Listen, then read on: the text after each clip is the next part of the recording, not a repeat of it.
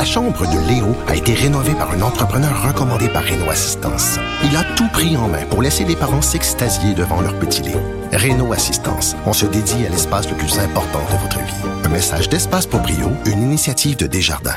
Protégez vos dépôts, c'est notre but. La SADC protège vos dépôts dans les institutions fédérales, comme les banques. L'AMF les protège dans les institutions provinciales, comme les caisses. Oh, quel arrêt! Découvrez ce qui est protégé à vos dépôts sont protégés.ca.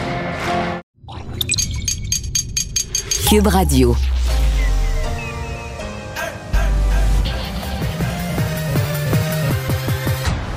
Mario Dumont. Organiser, préparer, informer. Les vrais enjeux, les vraies questions. Mario Dumont. Les affaires publiques n'ont plus de secret pour lui. Cube, Cube Radio. Bonjour tout le monde, bienvenue à l'émission. Bonne fin d'après-midi, bel après-midi quand même sur Montréal. C'est chaud. Bonjour Alexandre. Bonjour Mario. Et euh, ben euh, mauvaise nouvelle pour bien des gens, euh, le CF Montréal ne sera plus en fait ne sera plus à la télé.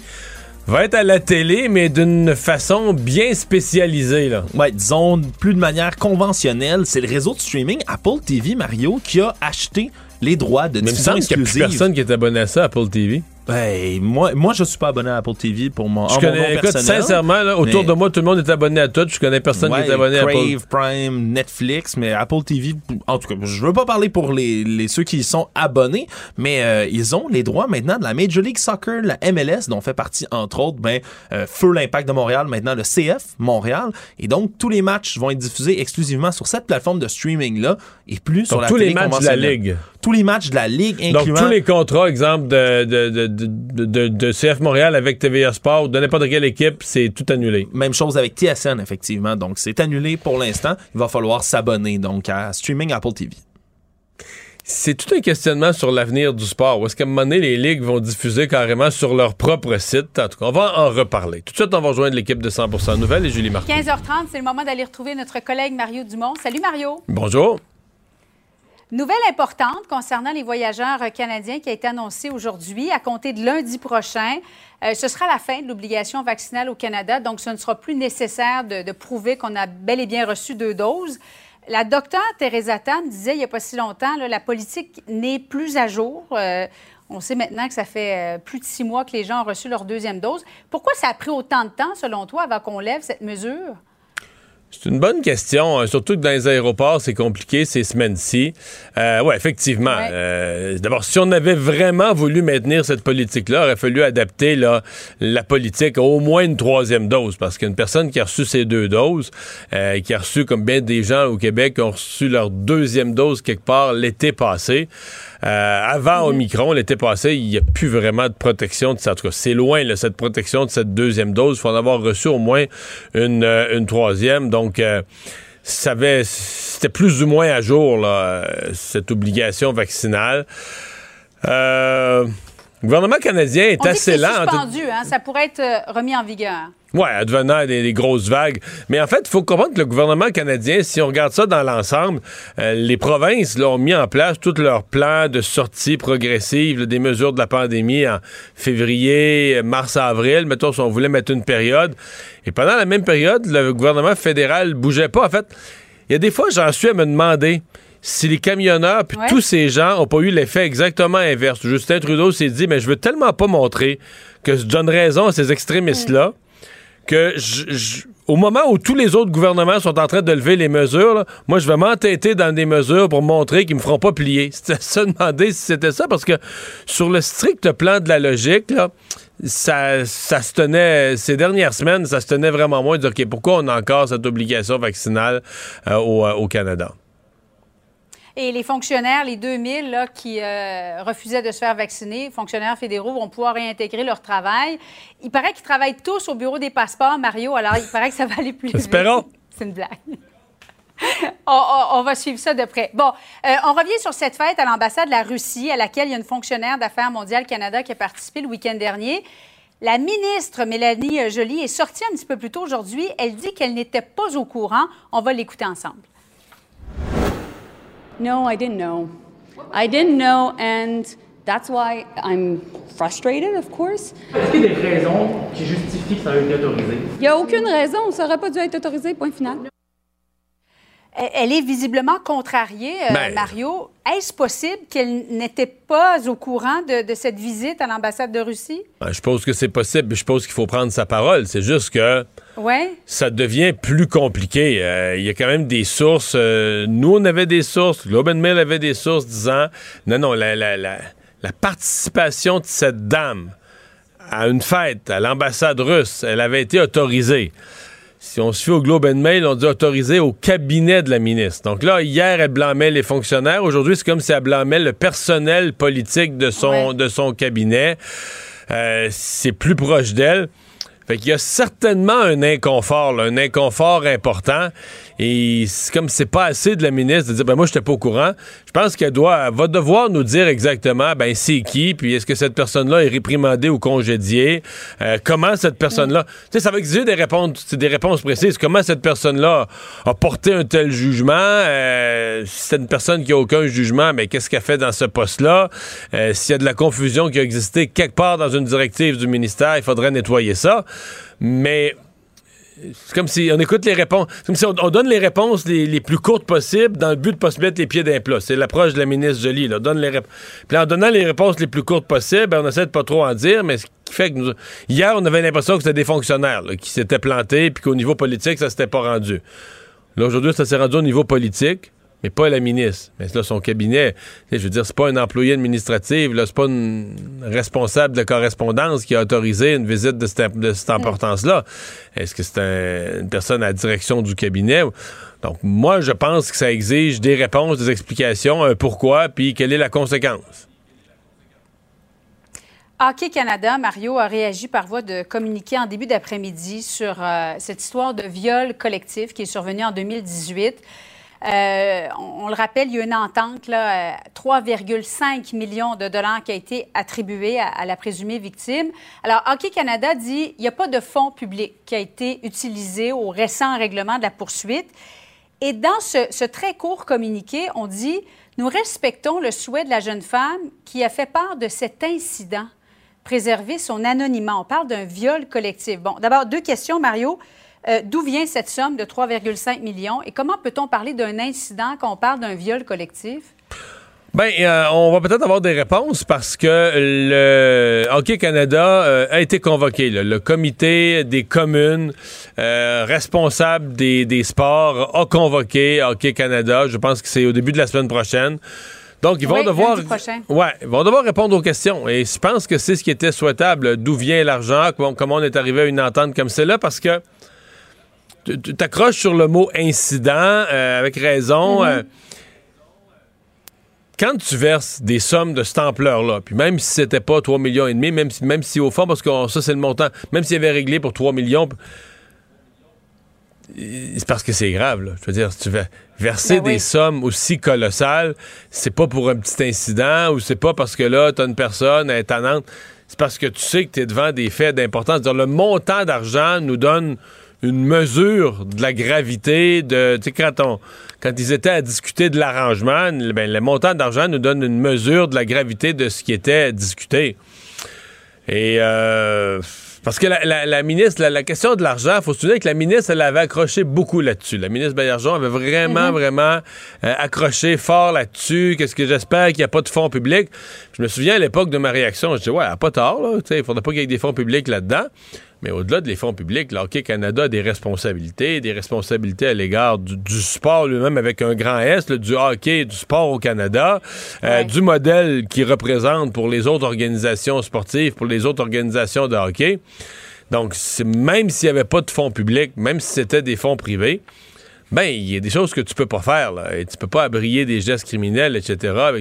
Donc, il va falloir voir, ben, Devant, un comité parlementaire, ils vont devoir répondre aux questions sur le quoi, sur le comment, euh, sur le pourquoi du règlement, euh, sur comment il est intervenu, etc., euh, d'où vient l'argent. Donc, je suis quand même confiant qu'on aura des réponses. Puis, c'était mon feeling. Je me disais, OK, Canada pourra pas s'en sortir. C'est bien trop gros, cette affaire-là. C'est bien trop énorme. Tu peux pas t'en sortir euh, avec des, des- des absences de réponse ou, euh, tu sais, juste en balayant ça du revers de la main, en espérant, ah, ils, repen- tu sais, ils repenseront plus jamais à ça, on reparlera plus jamais de ça, ça reviendra jamais dans l'actualité. Voyons, c'est tellement gros. C'était évident là, qu'il allait avoir une pression pour que ça revienne devant la Chambre des communes, ben, et c'est exactement ce qui arrive. Espérons que nous aurons des réponses lundi prochain devant euh, euh, ce, je le rappelle, comité euh, permanent du patrimoine canadien. Politique au Québec, on a appris que le député de René Lévesque, Martin Ouellette, quitte la vie politique. C'est un quatrième départ pour le Parti québécois sur un caucus de sept membres. Alors, c'est plus de la moitié du caucus qui s'en va.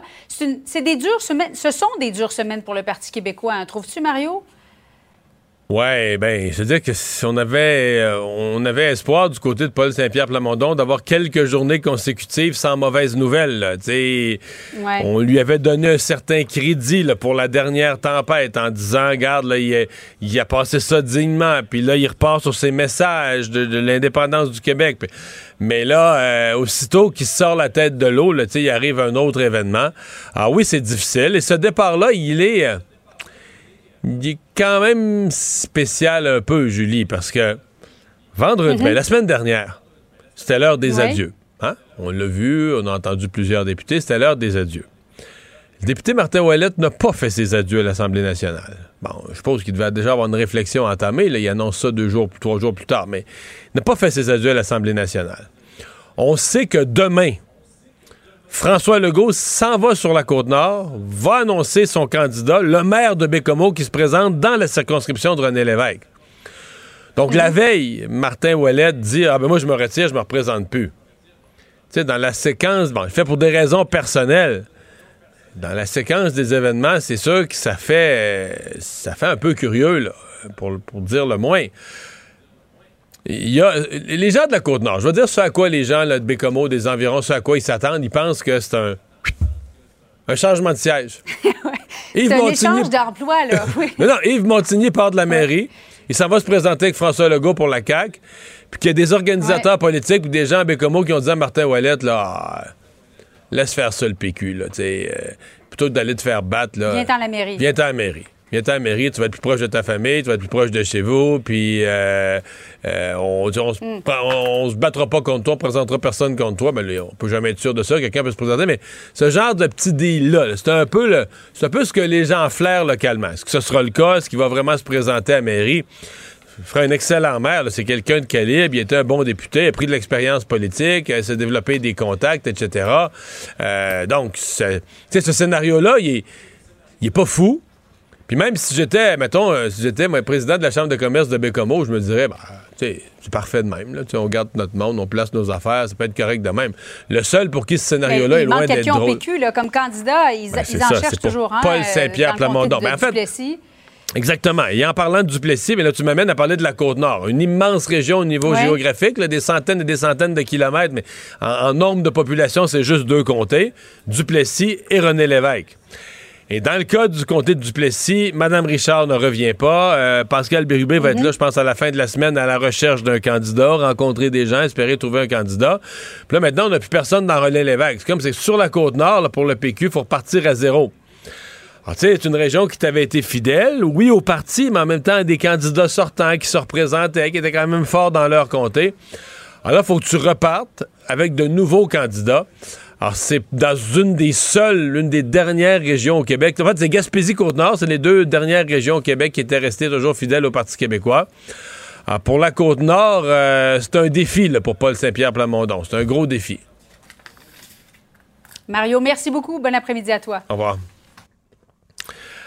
Alors, Alexandre, dans les autres nouvelles qu'on euh, surveille, euh, ben, une maison emportée par un glissement de terrain. Les images, plus difficiles à illustrer à la radio, mais les images sont spectaculaires, les, les photos, les images à la télé.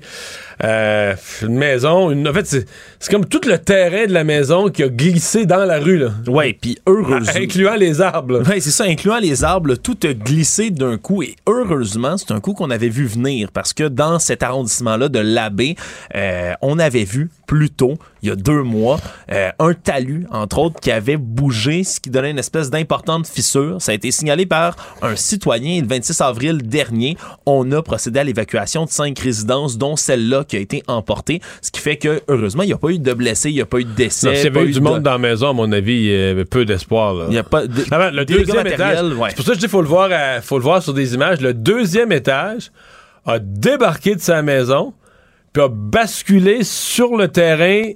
En fait, la, la maison est rendue dans la rue, puis le toit a basculé à l'envers, le toit, puis tout le deuxième étage.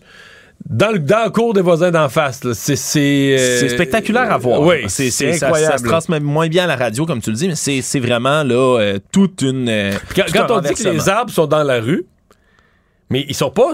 C'est pas comme un chablis, là, une tempête de vent, puis les arbres sont écrasés, couchés. Non, les arbres sont debout. Mais ils ont glissé avec la c'est ça, terre. avec leur terre, avec leurs racines, avec leur terre, tout a glissé dans la rue. C'est. c'est... Ouais, parce qu'on là, on avait évacué au départ cinq résidences, mais là, c'est les coulées de boue à cause qu'il y a eu énormément de pluie qui est tombée dans la baie hier en milieu de journée. Et donc, ça a fait déborder des ruisseaux, ça a inondé des sous-sols, ça fait des dégâts, mais évidemment, ça érode les sols dans ce temps-là. Et c'est ce qui a fait en sorte que le terrain a glissé de cette manière-là. Donc maintenant, c'est 21 résidences qui ont été là, évacuées tout autour, la Croix-Rouge, des amis, de la famille qui ont pris en charge ces, ces gens-là. Mais on dit qu'on pourrait élargir le périmètre d'évacuation parce qu'on n'est pas certain. Tous les travaux d'évaluation qui avaient été faits à l'origine pour déterminer si c'était dangereux ou pas sont à refaire depuis le début parce qu'à cause de cette coulée de boue-là, ces fissures et autres, il faut tout refaire le travail d'évaluation. Évidemment, on veut être certain de ne pas rater Mais notre il y, a- coup. il y a des maisons qui sont même plus évaluées. Il y en a une qu'on voit sur les images. Là. Tout le coin du patio, il est dans le vide. là. Les poteaux sont dans le vide. Ouais. Puis, je veux dire, la maison est sur le bord. Avec, la, avec le- le- le- la partie qui s'est arrachée, la maison est sur le bord d'un précipice.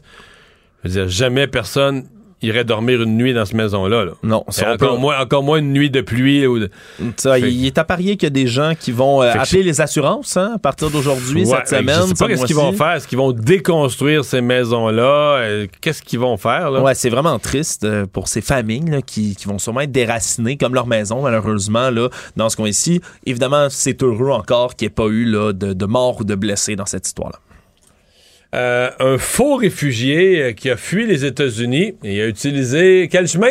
C'est un. Ben, que- que- quel chemin on a utilisé? Ben, c'est le chemin Roxham qui a été utilisé par ce fugitif-là, quelqu'un qui était aux États-Unis, qui était recherché pour agression sexuelle, qui est venu ici au Canada en passant donc par ce chemin Roxham, euh, était recherché pour avoir agressé sexuellement une adolescente de 14 ans dans l'État de Géorgie en 2017.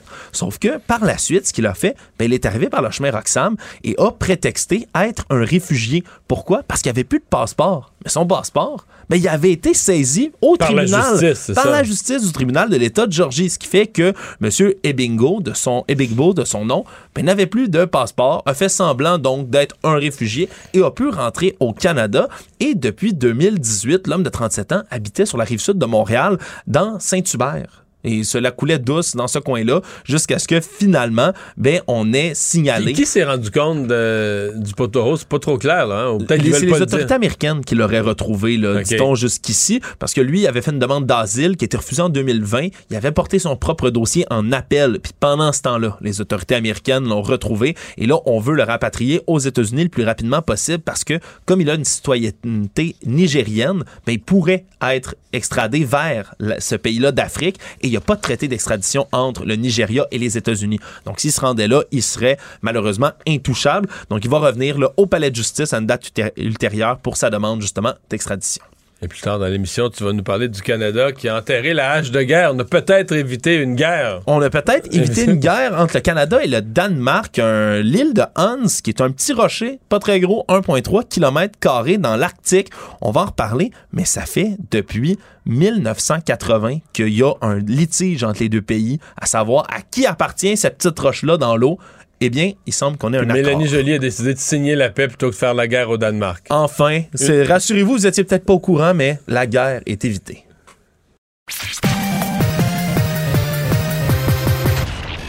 Combiner crédibilité et curiosité. Mario Dumont. Cube Radio. Alors, au cours des sept dernières années, il a été le député de René Lévesque sur la Côte-Nord. Euh, en fait, il y a deux comtés sur la Côte-Nord. Duplessis, si vous partez de Montréal ou de Québec, Duplessis, c'est le plus loin, cette île Port-Cartier, Havre-Saint-Pierre. Lui, il est député de René Lévesque, donc ce qui est plus proche euh, si vous arrivez de Québec. Donc, euh, Forestville, Bécomo, à partir de Tadoussac. Martin Wallet, bonjour. Bonjour, M. Dumont. Euh, bon, j'ai décrit sommairement les comtés pour situer nos gens. Euh, qu'est-ce qui vous a euh, poussé? Parce que la semaine passée, plusieurs de vos collègues ont fait leurs adieux émotifs à l'Assemblée nationale. Vous ne l'avez pas fait. Qu'est-ce qui s'est passé depuis pour vous annoncer ça aujourd'hui? Ah, ma décision était prise euh, au début du mois de mai, mais j'avais convenu avec Paul que, comme leader parlementaire, c'était la chose à faire d'attendre la fin de la session. Je voulais pas surtout perdre mon rapport de force que j'avais avec le gouvernement pour négocier encore des dernières choses sur la fin de session et sur la réforme parlementaire. Donc, il était tout à fait avisé d'attendre la fin de la session et, de l'annoncer après ça en circonscription. Vous le savez, Mario, vous avez siégé. Les dernières semaines sont des semaines intensives. Donc, j'avais peu ou pas de temps pour être en circonscription chez moi pour prendre le temps de faire cette annonce. Donc, ça se veut plus euh, une, décision politique de l'annoncer plus tard euh, et d'être près de ma famille aussi. C'est ce qui hmm. fait que je l'annonce aujourd'hui. En termes de timing, avouez que ça fait spécial parce que M. Legault est dans votre comté demain pour annoncer euh, une candidature quand même prestigieuse. Là. Ben, j'attends la confirmation. C'est pas la première fois que le nom du maire de Bécomo circule. Euh, moi, je l'ai affronté en investiture pour le Parti québécois. Il s'était présenté, il s'était attiré, il s'était présenté. Donc, il y avait eu un petit peu euh, euh, des allers-retours dans le cas de M. Montigny. Donc, j'attends de voir de façon officielle et surtout pour la suite aussi qu'est-ce qui va se passer. On va suivre mais, ça. Mais, ça change rien pour vous. là. C'est pas votre décision n'est pas reliée à la sienne ou à sa candidature. Non, absolument pas. Bien honnêtement, M. Dumont, quand j'ai fait référence aux 300 000 kilomètres que j'ai parcourus en sept ans, euh, les voyages qui se rallongent, les transports qui sont pas euh, efficients sur le territoire. Moi, les vols d'avion sont toujours inversés. Je suis pas capable de rentrer sur Québec aller-retour non plus. Les bateaux qui ne traversent pas. Bref, tout ça fait que ça rallonge la distance et ça use la motivation aussi. Donc, c'est ça le clair de mon message euh, ce matin et, d'être près de ma hmm. famille. Quand j'ai commencé, mes jeunes enfants avaient 3 et 6 ans, sont maintenant rendus à 10 et 13 ans. Donc, euh, je retourne à la maison pour être près d'eux. Hmm. Euh, comment je dirais ça? Je, vous crois, là, puis je sais c'est quoi avec des enfants, mais c'est impossible, pour les gens qui nous écoutent, c'est impossible de se dire, mais là, si le PQ était. Vous êtes leader parlementaire, vous avez un rôle important assis juste à côté du chef. Fait que si le parti était porté au pouvoir, là, vous seriez un ministre important. Tout le monde se dit, ouais, mais là, si, si le PQ était proche, proche du pouvoir avec des sondages excellents, là, il s'en irait jamais, là. il arrangerait ses affaires autrement avec ses enfants, avec sa conjointe. Il dirait, donne-moi 4 ans de plus. il y a quand même un lien avec le fait que c'est des années pas faciles pour votre parti. Ah non, ça, je vous l'accorde, M. Dumont. Je pense qu'il ne faut pas, euh, faut pas être dupe. On n'est pas, on n'est pas dans le trèfle et on voit à quel niveau le Parti québécois euh, se trouve présentement. Cela étant dit, euh, c'est pas juste moi qui ai quitté, il y en a d'autres qui ont quitté, mais surtout, c'est que Paul a réussi à, ramener aussi du nouveau monde et d'additionner des nouvelles candidatures. Euh, M. Briand, le comédien connu dans Rosemont, vient de se joindre à nous. On a une bonne candidature dans Tachereau aussi, Mme Robin, qui, est connue comme étant une environnementaliste pragmatique aussi, un peu le, le leg de Sylvain Godreau. Donc, Paul est capable d'additionner. Évidemment, quand on arrive à une situation où euh, il y a des possibilités de prendre le pouvoir, la réflexion, M. Dumont, vous avez raison, euh, elle se fait, euh, mais c'était pas uniquement à cause de ça. C'était pas juste ça, je comprends. Là, mettons dans le scénario où demain Yves Montigny s'annonce pour l'élection, il va ouvrir la mairie de Bécomo. Est-ce que ça pourrait vous intéresser? Euh, non, pas à cet état-ci. Je vous entendais tout à l'heure sur les ondes de Ben, moi, je vous verrai. Ben, écoutez, j'ai décidé de prendre une pause de la politique parce que c'était extrêmement Non, mais là, vous avez pris une pause de la politique parce que vous voulez pas faire les, milliers de kilomètres pour faire Bécomo Québec, mais je veux dire, Bécomo, Bécomo, avoir son hôtel de ville dans la même ville. Que, si on a le talent politique pour ne plus la route à faire, euh, ça peut être une option merveilleuse? Ben, ben, je tiens à vous dire tout de suite qu'il n'y a pas de deal entre moi et moi et Yves. Il n'y en a jamais eu. Et, je vous, vous, présenterai les derniers textos qu'on s'est échangés. Vous verrez que la relation est assez froide entre moi et lui. Et, les gens qui me connaissent savent que je pour être maire d'une ville, il faut que tu la fasses grandir, que la fasses connaître. Donc, euh, il y a d'autres instances, l'FQM, l'UMQ, euh, des rencontres aussi à l'Assemblée nationale. Donc, je retournerai un peu dans le même pattern. Donc, euh, pour l'instant, M. Dumont, bien honnêtement, c'est pas quelque chose qui, qui, me tente. C'est pas là-dessus que vous alignez. Non. Est-ce que le Parti québécois, dans votre circonscription, est-ce que la, relève est déjà prête? Écoute, je veux pas vous faire de confidence, mais juste d'entrer en entrevue avec vous, j'ai rencontré déjà un candidat euh, pour, pour le prochain mandat. J'en ai d'autres à rencontrer aussi. Donc, euh, on a du monde euh, Il y a de l'intérêt. qui est intéressé, qui a de l'intérêt. Et on va travailler à les convaincre euh, pour euh, justement euh, pas remplacer le député de René Lévesque, mais être le prochain député de René Lévesque pour le Parti québécois, parce qu'on remplace personne. Moi, j'ai pas remplacé Marjolin. J'ai fait le bout de chemin que Marjolin a fait. J'ai fait le mien. La prochaine personne fera le sien. Donc, on a fortement l'intention de défendre le bastion péquiste ici en Côte-Nord. Ouais. Parce que c'est un comté qui était qui était péquiste en 1970. Là. Il, y a, il y a tous les comtés qui ont passé au PQ en 1976 quand René Lévesque a pris le pouvoir. Mais chez vous, ça a été péquiste euh, six ans avant.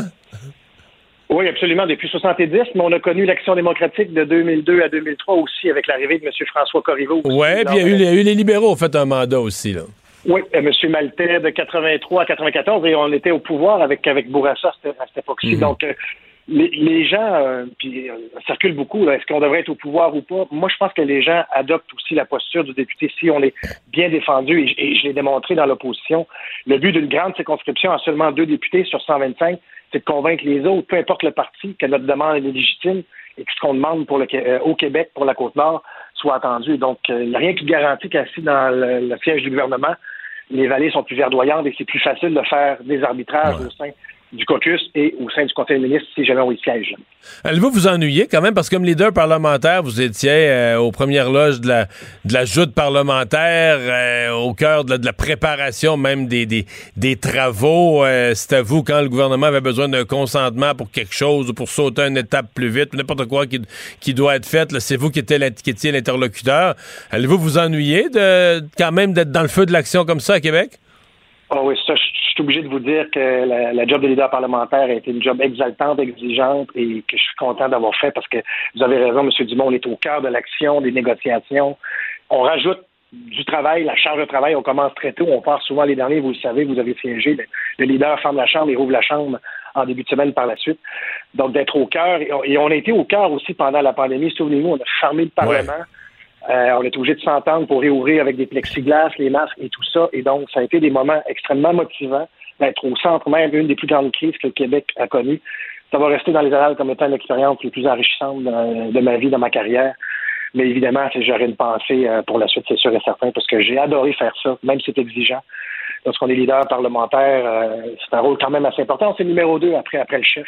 Donc, euh, on a beaucoup de responsabilités, puis on a un impact euh, assurément euh, très, très fort à la Assemblée nationale. Monsieur Ouellet, il reste bien du baseball à jouer. Là, puis je suis le premier, euh, j'en ai vu des, des campagnes puis que ça change dans les derniers mois.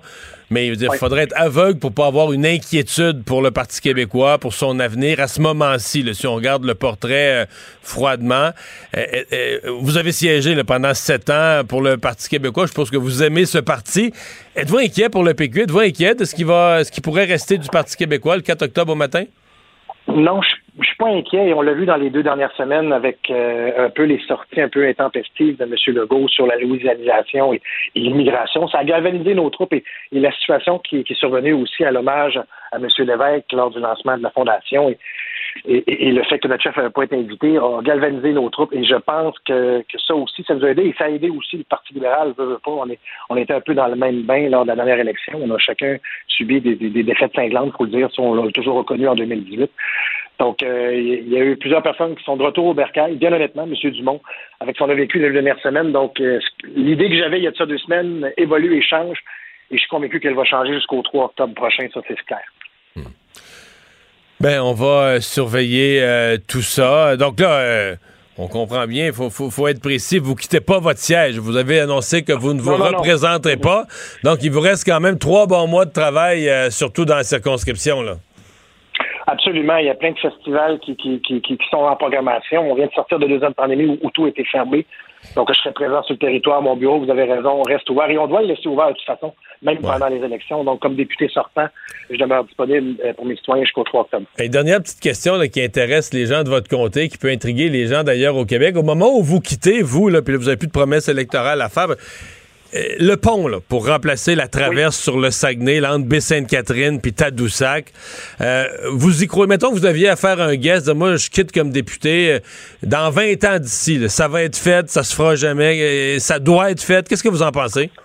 Euh, ça doit être fait. Honnêtement, M. Dumont, dans les sept ans de carrière, ce qu'on me, ce qu'on me parlait le plus souvent, neuf fois sur dix, c'est le pont sur la rivière Saguenay. C'est pas pour rien que la mobilisation s'est maintenue avec des élus. Même M. Montigny s'est rendu jusqu'à Québec avec d'autres élus, les chefs des Premières Nations, les chambres de commerce, pour dire au gouvernement et à tous les partis politiques de s'engager à la construction d'un pont. Donc là, vous me répondez à une question. Pour vous, il n'y a pas d'ambiguïté. Ça, ça doit se faire. On doit désenclaver la Côte-Nord avec un pont.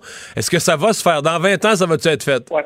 Ah, il faut que ça fasse. Moi, je, pense qu'avec les études, on va avoir un coût plus juste comparativement à ce qu'on avait eu la dernière fois avec un pont quatre voies au mauvais emplacement qui ne répondait pas euh, aux demandes du milieu.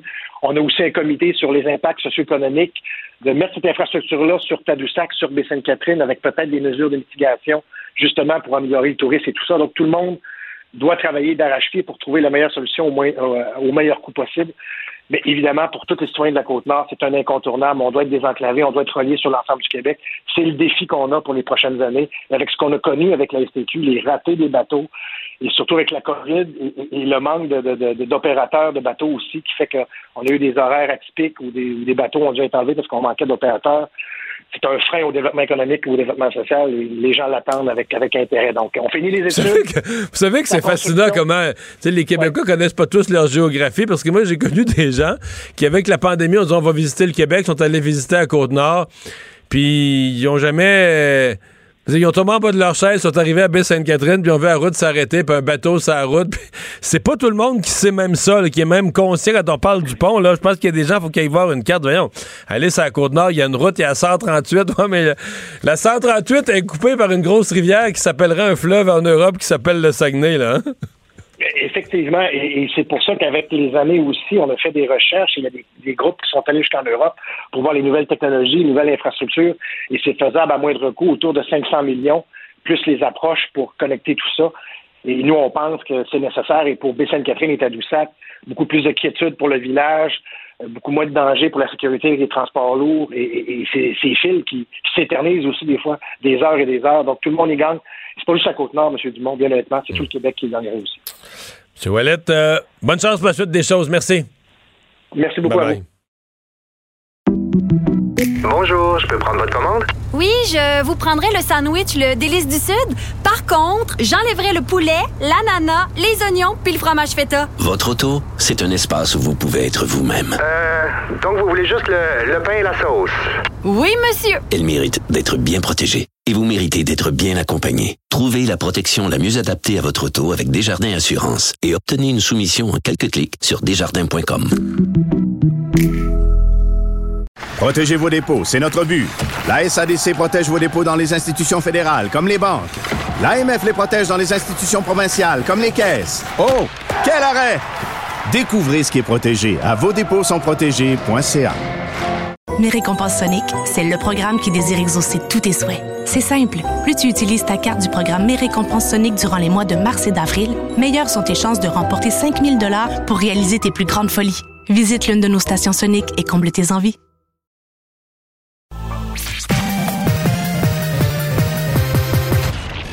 Combiner crédibilité et curiosité. Mario Dumont. Cube Radio. Le conflit Russie-Ukraine avec Guillaume Lavoie. Bonjour Guillaume. Bonjour Mario. Alors, tu nous amènes aujourd'hui sur une hypothèse qu'on a peu ou pas osé faire euh, en analyse. C'est euh, qu'est-ce que ça donnerait si jamais la Russie devait gagner cette guerre? Oui, et c'est pas quelque chose qui me fait plaisir, c'est pas quelque chose que je crois profondément comme possible, mais ce n'est pas impossible. Et là, ça va dépendre des décisions que collectivement euh, l'Occident va prendre, entre autres. Et juste pour prendre un peu la mesure de où est-ce qu'on est présentement. Là. Hier, on en parlait, la Russie est en train de s'incruster dans le Donbass, pas juste au niveau militaire, mais au niveau sociopolitique, en imposant sa monnaie, en donnant des passeports, en organisant des référendums. Et on parlait justement comment c'était difficile dans la ville de Severodonetsk où les, Russes ont essentiellement contrôlé, euh, pardon, concentré l'ensemble de leurs forces. Et ce qu'ils font, ce qui est certainement de bonne guerre, c'est qu'ils envoient des, missiles par-delà la tête des soldats ukrainiens pour couper les, voies d'approvisionnement, couper les ponts. Parce que si tu peux pas te faire approvisionner, ben ça ça durera pas très longtemps. Et il y a un chiffre qui est sorti aujourd'hui, j'oublie si c'est dans le Washington Post ou le Wall Street Journal, mais ça donne la mesure du niveau de la bataille. Présentement, les Ukrainiens, pour toutes sortes de raisons, parce qu'ils ont les canons qu'ils ont, parce qu'ils ont les munitions qu'ils ont, ont la capacité et ils envoient, imaginez ça, 5 à 6 000 salves de, de canons, d'artillerie de, par jour. 5 à 6 000. Contre eux, ce qui leur tombe sur la tête, les Russes leur en envoient 50 000 par jour. Alors, essentiellement, c'est un bombardement 24 heures sur 24, sans cesse. Et regardez un peu le déséquilibre des, règles d'engagement. Du côté du camp pro-Ukraine, ben, on dit oui, mais l'approvisionnement n'est pas facile, euh, il n'y a pas de troupes de l'OTAN sur le territoire ukrainien. Puis, pas de frappe, là, on vous donne des canons, mais envoyez rien du côté des Russes. Rien du côté du territoire russe, même si vous êtes passablement dans l'Est. Même si c'est par là que les forces russes s'approvisionnent. Du côté russe, il n'y en a pas de limite imposée. Il n'y en a aucune. Civile, militaire. Ben oui, des euh, écoles, des hôpitaux, n'importe quoi. Alors, c'est pas exactement à règle d'engagement égale. Alors, ça nous oblige à reconnaître que ce n'est pas impossible que la Russie puisse l'emporter. Et si la Russie devait l'emporter, imaginez combien les signaux seraient clairs. Hein? En Géorgie, l'Occident n'a rien fait. En Estonie, ça a protesté un peu. Dans le Donbass, il y a huit ans de ça, presque rien. La Crimée a été annexée. On a dit, vous n'êtes pas fin, sortez du G8, ça redeviendra le G7. Et là, il y aurait à tout le moins l'Est de l'Ukraine, ou peut-être même toute l'Ukraine. Entre ça et M. Poutine, vous avez parfaitement raison. Et Poutine, lui, va se retourner vers sa population comme un héros national en prétextant que l'exceptionnalisme russe, la supériorité de la civilisation russe, ça marche. Et là, la grande question, c'est si on n'arrête pas Vladimir Poutine en Ukraine, où est-ce que ça va être? Parce que là, lui, il s'en va nulle part. Il va falloir composer avec euh, Vlad la menace. La stabilité du monde, que ce soit au Moyen-Orient, au Caucase, en Afrique, où les Russes sont déjà présents, ça va devenir encore plus compliqué. Et même si on se dit, nous, on est loin de ça, ben, l'inflation, quand vous mettez le mélange du prix du carburant et du prix des céréales, essayez d'arrêter l'inflation après ça pour le fun. Alors, ça va devenir très, très compliqué. Et voyez la suite. Et là, ça commence à se dire, si la Russie finit à fermer les livres avec l'Ukraine, c'est où après? Ben, essentiellement, c'est dans les pays baltes. Et voyez la phrase qui est essentiellement empruntée à Hitler en disant je veux je fais pas la guerre, je veux juste réunir les frères germanophones.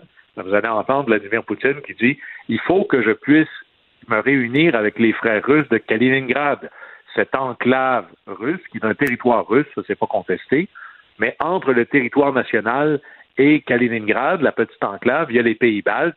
On on va se relier là. Il faut qu'on puisse être dans le même territoire.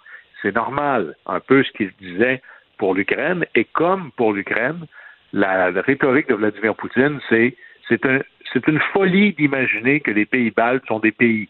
Ça a toujours été russe, point final. Alors on va être pris avec ça et ça va devenir de plus en plus compliqué. Rajouter dans l'équation l'échec du test de crédibilité que fait présentement l'OTAN et l'Union européenne. Comment l'Union européenne et l'OTAN vont pouvoir dire faites-nous confiance, nous, on est une alliance, là, on s'est avancé, là, on a vraiment dit, on a tracé une ligne dans le sable en disant on part contre Poutine et ils auront échoué. Alors, prendre conscience du prix de l'échec, ça permet de relativiser le prix de la bataille que l'on fait présentement.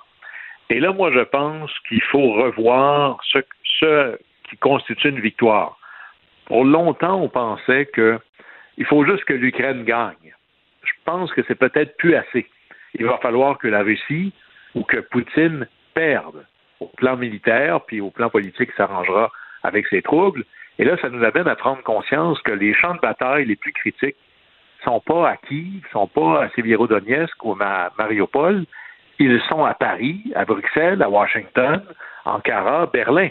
C'est le niveau de résolution, de décision, de résilience dans ces capitales-là qui va déterminer le sort de l'Ukraine. Et là, d'ailleurs, Macron, aujourd'hui ou demain, devrait aller en Moldavie. Et là, la rumeur, c'est qu'il fera un petit voyage rapide à côté pour aller à Kiev. J'imagine qu'à porte fermée, on va l'accueillir avec tout le respect que l'on doit au président de la France, mais à porte fermée, attendez-vous à ce qu'il se fasse chauffer les oreilles en disant c'est bien gentil, mais quand tu parles en disant qu'il faudrait pas faire la vie trop difficile à Vladimir Poutine, est-ce que tu as une, la moindre idée que toi, porteur de la nation qui a créé les droits de l'homme, tu es en train d'essayer d'aménager celui qui est un criminel de guerre sanguinaire. Et là, il y a un espèce de message à travers l'Occident qui va devoir se passer. Appelons ça que les héritiers de Churchill, de Thatcher, de Mulroney se lèvent. Qui sont-ils? Ben, Justin Trudeau? Il va falloir qu'il se lève. T'es pas supposé rire. faisait Churchill face à Hitler, c'était une question de principe.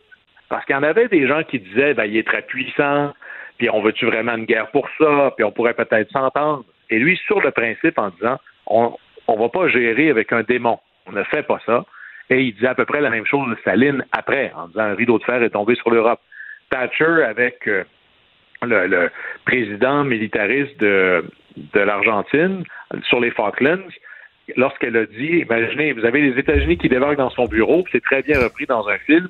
Dit, ben, voyons, Margaret, là, c'est une île qui est au loin, il n'y a pas beaucoup de monde là-dessus. Économiquement, c'est pas vraiment essentiel à, la Grande-Bretagne. As-tu vraiment besoin d'une guerre pour ça?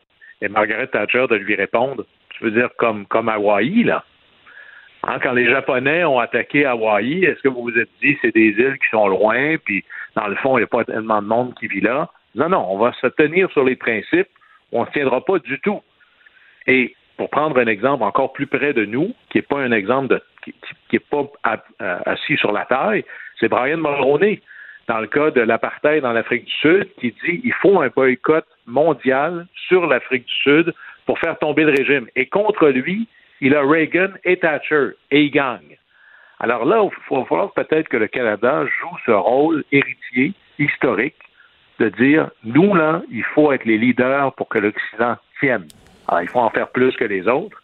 Mais là, maintenant, dites-vous en tête, la victoire ne passe pas uniquement que par la victoire de l'Ukraine, mais par la défaite de Poutine, parce que si c'est pas là, ce sera bientôt ailleurs et ce sera encore plus compliqué. Y a chaque mardi, tu nous fais le portrait euh, d'un pays qui est directement, indirectement impliqué dans cette euh, guerre. Et aujourd'hui, tu nous amènes euh, en Azerbaïdjan, dans le Caucase. On s'en va dans le Caucase, en Azerbaïdjan. C'est là où était le Grand Prix de Formule 1 en fin de semaine dernière, avant de s'en venir à Montréal en fin de semaine. C'est où, à Bakou, hein? À Bakou, qui est la capitale. Alors, géographiquement parlant, là, on est à la limite de l'Europe c'est au nord, vous avez la Géorgie, au sud, l'Iran. Et là, si vous voulez trouver ça facilement sur une carte, vous trouvez la Turquie, puis là, vous en allez vers l'est complètement, faites un saut de puce par-dessus l'Arménie, puis vous arrivez là. Et euh, l'Azerbaïdjan est coincé sur le côté ouest de la mer Caspienne, une mer intérieure. Euh, vous voyez le lac Saint-Jean, c'est presque 300 à 400 fois le lac Saint-Jean, grosso modo. Alors, moi, comme un bon gars de la région, évidemment, c'est énorme. Mais politiquement 10 millions de personnes, c'est surtout une ex-république soviétique à l'extrême sud. Et sa capitale, Bakou, sur le bord de la mer, j'en parlais. Et la raison pourquoi on parle de l'Azerbaïdjan, c'est que moi, je suis allé à Bakou et sur le bord de la mer, ça sent le pétrole. Vous le ah ouais? dans votre nez. Il y, a une, odeur, dépendamment de comment les vents sont. Alors, ce petit pays, que l'équation parfaite, c'est-à-dire une très petite population et d'énormes réserves, réserves de pétrole et de gaz naturel. D'ailleurs, le pétrole et les hydrocarbures, c'est 90% de, ses exportations, c'est 50% du budget national. Vous avez des tours là magnifiques, euh, particulières. C'est pas pour rien qu'il y a un grand prix de la Formule 1 là-bas. Et la question, c'est si on est pour abandonner la Russie pour comme premier fournisseur d'énergie de l'Europe, ben il faut trouver d'autres options. Et là, soudainement, cette petite nation du Caucase, appelée l'Azerbaïdjan, devient passablement importante. Il y a un pipeline qui va vers l'ouest, très important, mais qui passe par la Russie. C'est peut-être pas le meilleur pari. Alors, il faut se trouver d'autres routes, et présentement, c'est des routes que j'appelle, c'est presque du portage, là. C'est-à-dire que on a du pétrole dans la mer qu'on amène sur un pipeline sur le territoire national et on envoie ça vers l'ouest. On l'envoie où? Bien, à travers la Géorgie, sur le bord de la mer Noire, où là, on l'embarque dans, des pétroliers, puis là, on va se rendre comme ça tranquillement de la mer Noire à la Méditerranée, à éventuellement en Europe. Alors, c'est très long, c'est très compliqué, mais là, il y a pire parce que la mer Noire, c'est plein de, de mines anti-navires présentement, puis c'est plein de navires russes aussi. Et là, euh, British Petroleum, qui opère un pipeline, dit ben moi, là, je suis plus confortable d'envoyer des pétroliers dans la mer Noire. Alors là, on a un problème, et là, ils disent ben on va essayer de d'utiliser un pipeline qui existe, qui lui nous amène de la Géorgie, puis qui passe tout de suite en Turquie. Et là, en Turquie, il arrive à la mer. Mais là, même histoire, il faut que je l'embarque sur un bateau. Il faut après ça que le bateau parte. Alors, en gros, je suis limité par le volume. Parce que tous ces mouvements et transbordements-là, il n'y a rien de plus économique que le pipeline. Parce qu'en bateau, c'est long, c'est coûteux, le volume est limité. Alors là, il est en train de se il y a une espèce, vous savez, on a eu GNL Québec là, qui a duré à peu près cinq ans. Il y a un projet de gazoduc extraordinairement important en Europe qui est à peu près comme l'histoire des grands projets au Québec. Là, on pourrait presque mettre des générations là-dessus. Ça fait longtemps qu'on en parle. C'est d'avoir un gazoduc qui continuerait le gazoduc qui part de l'Azerbaïdjan, qui serait sur l'ensemble du territoire de la Turquie, et après ça, il irait en Bulgarie, en Roumanie, en Hongrie, en Autriche, pour arriver jusqu'en Europe sans passer par la mer, sans utiliser le bateau. Et ça, c'est 4 Et sans passer en Russie. Et sans passer en Russie. Tout ça vise à contourner la Russie, évidemment. Alors, c'est 4000 kilomètres de gazoduc. C'est un projet qui a été essayé, tenté, négocié, et ça a toujours été un échec, essentiellement pour des raisons politiques. L'économie pourrait faire du, ça fait du sens économiquement de faire ça, mais politiquement, il y a toujours eu une opposition importante. Là, la guerre en Ukraine et l'opposition de la Russie et son, la dépendance ou la faiblesse stratégique de l'Europe face à la Russie va peut-être changer la donne, mais vous imaginez combien un petit pays du Caucase qui est vraiment loin de l'Europe devient soudainement mon grand ami l'Azerbaïdjan. Et là, il ne faut pas se surprendre de voir les leaders européens. Quand vous les voyez voyager à Bakou, ben, c'est parce qu'on a besoin de cette énergie-là et il faut compléter ce fameux pipeline. Mais une fois que vous aurez réglé le cas de l'Azerbaïdjan, ben vous réalisez à quel point la Turquie, celui qui est tantôt ami de l'Europe, tantôt ami de la Russie, on ne peut pas vraiment jouer euh, très dur avec la Turquie parce qu'à la fin, ce territoire-là est essentiel à la capacité d'amener de l'énergie de l'Est vers l'Europe. Alors, c'est assez fascinant de voir comment l'Azerbaïdjan va devenir maintenant un pays encore plus stratégique qu'il était euh, pour l'Union européenne. Guillaume, merci. À demain. Au plaisir. La chambre de Léo a été rénovée par un entrepreneur recommandé par Renault Assistance. Il a tout pris en main pour laisser les parents s'extasier devant leur petit Léo. Renault Assistance, on se dédie à l'espace le plus important de votre vie. Un message d'espace pour Brio, une initiative de Desjardins. Ici Ricardo. Et Émilie, marchand d'IGA. On a envie de vous inspirer à bien manger. À moins de 5 la portion. Suffit de repérer les produits valeurs sûres et de les cuisiner avec une de nos recettes. Les valeurs sûres, c'est bien pensé, hein? Bien sûr! Détails sur IGA.net. Mario Dumont. Il analyse l'actualité et sépare les faits des rumeurs. Il n'a qu'une seule parole, celle que vous entendez. Cube Radio. C'est l'heure de la chronique internationale du mardi avec Normand Lester. Bonjour Normand. Bonjour. Alors, regard sur ce qui s'est passé aux États-Unis. Deux premières séances, une la semaine passée, une hier, du comité de la Chambre sur l'assaut du 6 janvier euh, au Capitole. Et euh, ben là, on a euh, reporté l'audience de demain. Oui, parce qu'on veut, semble-t-il, accumuler encore plus d'informations précises, accablantes sur la façon que Trump a tenté d'utiliser le ministère de la Justice des États-Unis pour bien sûr confirmer qu'il avait gagné l'élection de, de 2020. Mais moi, ce qui m'a vraiment surpris euh, euh, dans les témoignages et dans les informations qui sont sorties des, deux premières euh, audiences, c'est que Trump a accumulé 250 millions de dollars des États-Unis, soi-disant pour sa future campagne électorale de 2024, alors que l'argent a été utilisé à, tout autre. Premièrement, on ne sait pas vraiment là, combien il en reste, mais on sait qu'il y a des millions de dollars qui ont été utilisés euh, pour ces hôtels. On sait aussi qu'il y a des membres de sa famille qui ont reçu aussi de l'argent qui a été puisé dans ce fonds-là, notamment euh, la femme de son fils Donald Jr qui est venu faire un discours, tu te rappelles, le 6 janvier, euh, euh, près de la Maison-Blanche, pour inciter les gens, avec Trump, à marcher sur le Parlement, ben, elle a reçu 65 000 pour cette intervention-là, mais c'est visiblement une fraude parce que on, demandait aux gens de contribuer à un fonds électoral pour, euh, pour Trump, un fonds aussi. Oui, mais un fonds, c'est fou ce qu'ils ont ramassé, Normand. Hein? C'est fou ce qu'ils ont ramassé. C'est absolument. Ben, ben, enfin, c'est pour te montrer, là, comment, quel est le pourcentage et à quel point il y a des gens aux États-Unis qui sont complètement subjugués par Trump. Oui, mais t'as entendu les histoires. Mets-toi dans la peau. Là, je comprends. Ils sont subjugués par Trump, t'as raison de le dire. Mets-toi dans la peau des personnes. Ils ont voté pour Trump, ils aiment Trump terriblement. Là, il perd, puis il dit qu'il s'est fait voler l'élection. Mais les gens, c'est leur président, ils le croient, là. sais, toi et moi, peut-être on le croyait pas, puis on disait il a l'air d'un menteur, mais lui, il le croit. Semble-t-il que les gens recevaient là, des 10, 12 courriels par jour. Avec, des, avec des messages d'urgence pour dire là, il faut payer des frais d'avocat, patati, patata, puis l'avenir du pays est en jeu, puis...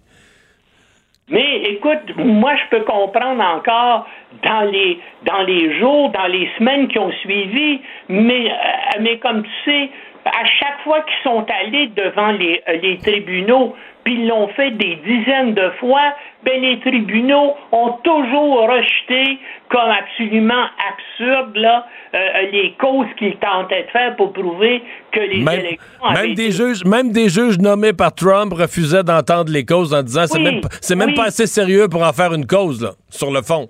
Exactement.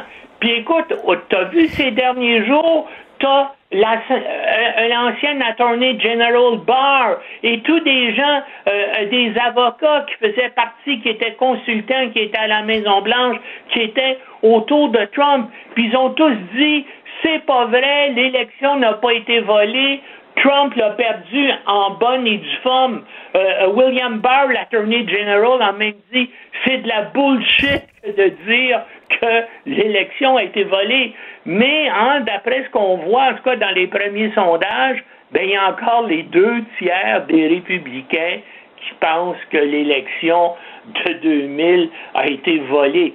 Mais en tout cas, moi, en tout cas, ce qui me choque, c'est que... Mais Trump, là, dans tout ça, nous, on regarde ça, on se dit, Trump, là, il savait, lui. C'est-à-dire, Trump, là, il, il, faisait semblant, il niaisait, mais dans le fond de lui, il savait très bien il n'y a, pas d'ambiguïté sur le fait que Trump savait très bien, en ayant des avocats puis des gens, puis son ministre de la Justice qui l'avait averti que il mentait. Il n'y avait pas de cause, il n'y avait pas de fraude, il n'y avait pas d'apparence de fraude. Euh, il faisait ça pour ramasser de l'argent, il faisait ça pour essayer de se maintenir au pouvoir.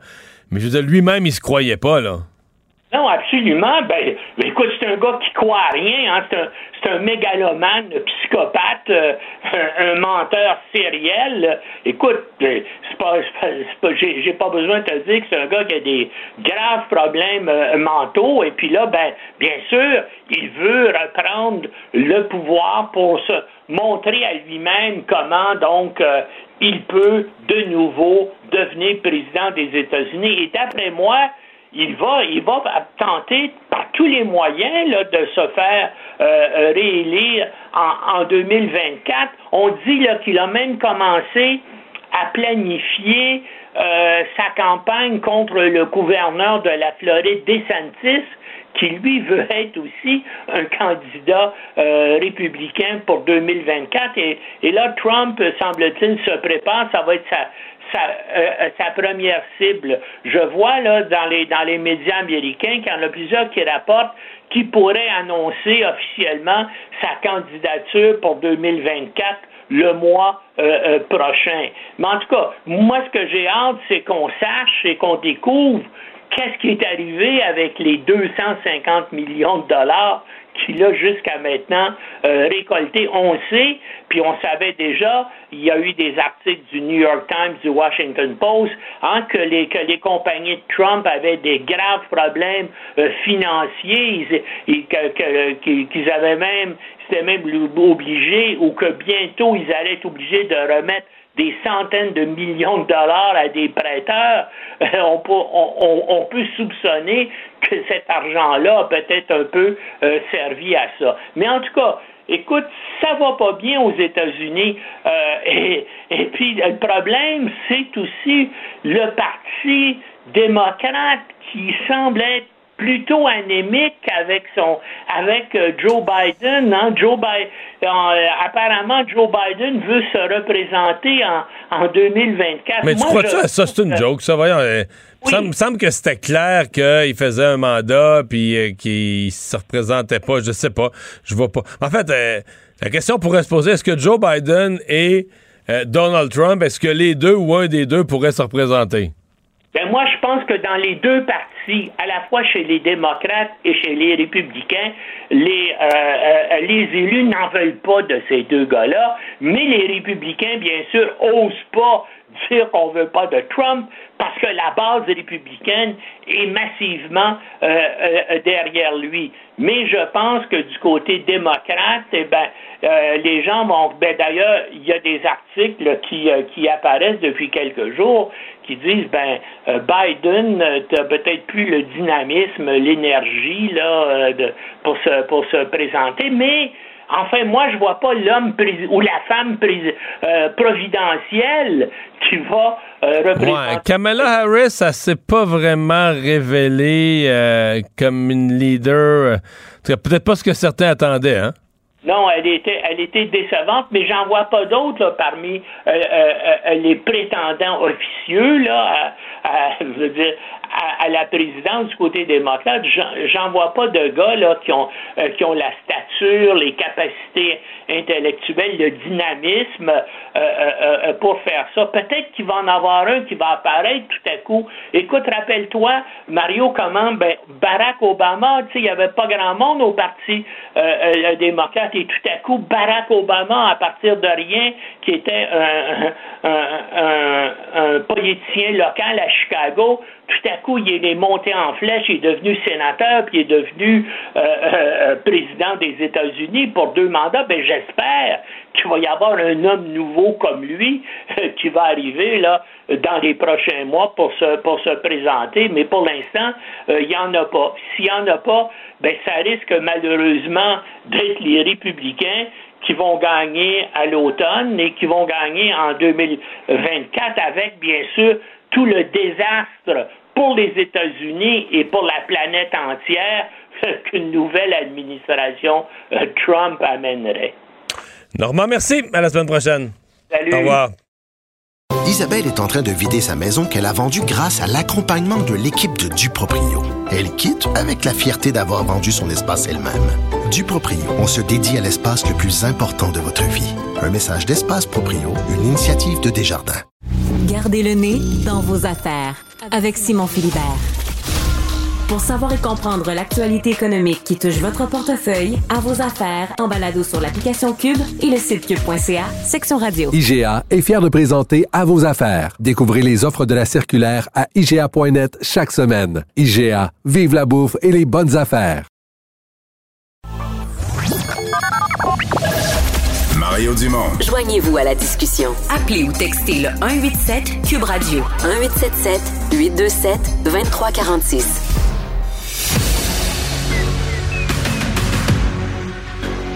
Emmanuel Latraverse. J'ai pas de problème philosophique avec ça. Mario Dumont. Est-ce que je peux me permettre une autre réflexion? La rencontre. Ça passe comme une lettre à la poste. il se retrouve à enfoncer des portes ouvertes. Là. La rencontre La Traverse Dumont. Emmanuel Latraverse se joint Mario et moi pour parler politique. Bonjour Emmanuel. Bonjour. Alors aujourd'hui, autre étape euh, dans le déconfinement, la, la, la, cessation des dernières mesures sanitaires qui restent, fin de l'obligation vaccinale pour les voyages, mais à l'intérieur du pays, train et avion. C'est pas fin. Attention là. C'est suspension. Ah oui. Donc ça pourrait être réintroduit en cas de nouvelle vague. Absolument. Et ça risque fort d'être réintroduit. Écoute, c'était peut-être que je suis pas loin de mes vacances, là, je deviens cynique, là, mais c'était un, peu surréel comme conférence de presse. Premièrement, le ton. OK, je dis, M. Trudeau c'était comme s'il annonçait l'entrée en guerre du Canada dans une troisième guerre mondiale. Sais, le ton solennel. Aujourd'hui, nous annonçons que nous pouvons aller de l'avant avec une détente de certaines mesures sanitaires, des ajustements.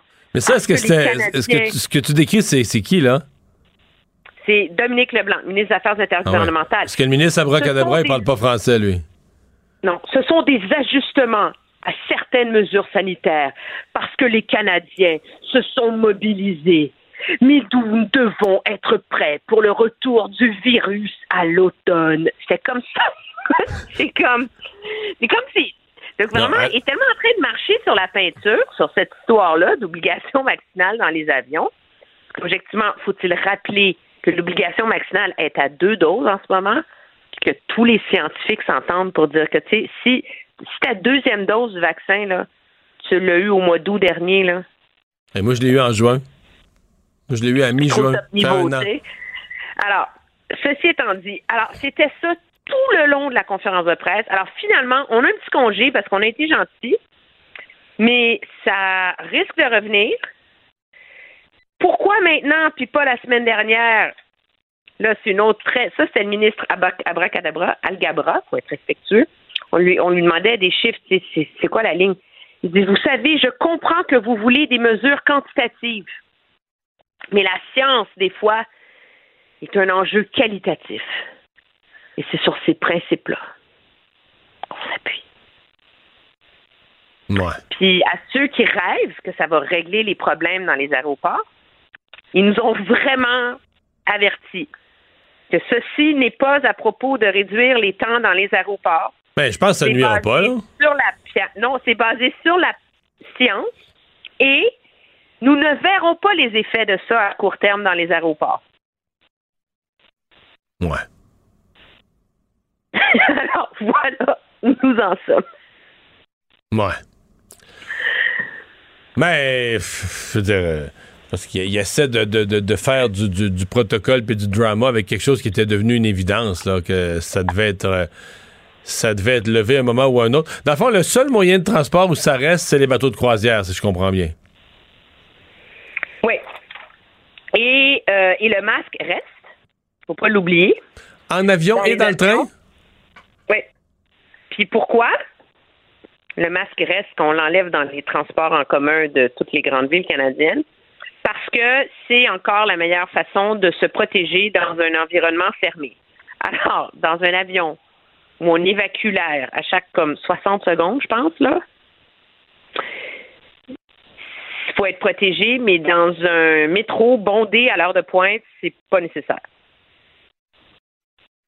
Alors, moi, je veux te dire, premièrement, j'ai jamais, je me rappelle pas pendant toute la pandémie d'avoir entendu un point de presse aussi paternaliste et condescendant, mais au-delà de ça, ce qui est intéressant, c'est qu'ils laissent clairement, ils évoquent clairement que le moment va venir où ils vont ramener ces mesures-là. Et, euh, et moi, avec ce genre de, de discours-là, euh, j'ai hâte de voir comment ça va se passer. Non, mais là, Emmanuel, mettons qu'il le ramène, là. C'est que là, ça va être pas mal plus compliqué, là. Parce que là, il va falloir qu'il le ramène avec un certain statut vaccinal valable. Ils pourront pas le ramener pour... Tu sais, mettons qu'il le ramène à l'automne, il y a une autre vague, là. Bon, beaucoup de cas, puis ils le ramènent. Mais moi, ils pourront pas me considérer protégé avec, ma deux, avec mes deux doses, dont la deuxième que j'ai reçue en juin 2021, là. Il va falloir qu'ils disent quoi, ça prend trois doses, ça prend quatre doses, ça prend un rappel. Euh, là, euh, ça va devenir un peu plus... euh, à mon avis, ça va devenir un peu plus complexe. Ben, ça va devenir pas mal plus complexe. De toute façon, c'est la raison pour laquelle au Québec, on l'a abandonné aussi. On était tellement coincés. Rappelle-toi le mélodrame délirant du mois de janvier-février sur troisième dose ou infection, un mois après, deux mois après, trois mois après, tout le monde était mêlé, on ne se retrouvait plus. Ben, il est arrivé la même chose un peu à, à- à l'échelle du pays. Mais la réalité, c'est qu'au Canada, là, d'un océan à l'autre, le taux de vaccination pour la première dose est très élevé, au-dessus de 80% Tout le monde embarqué, le monde était tellement tanné, rappelle-toi, on se serait fait vacciner à 1 heure du matin si c'était possible. là. Mais pour la troisième dose, il est beaucoup plus bas, il est à 50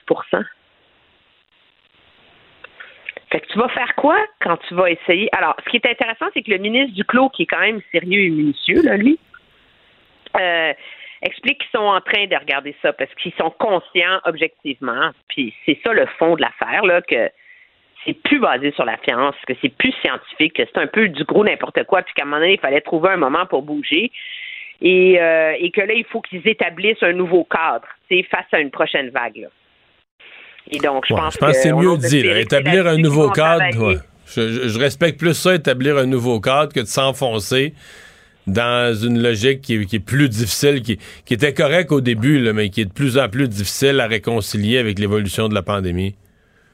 Ben oui, surtout, euh, ben moi j'ai hâte de savoir puis, euh, si euh, ça veut dire que les gens qui font les passeports vont vont tous rentrer en présentiel dans les bureaux où ils font les passeports. Là.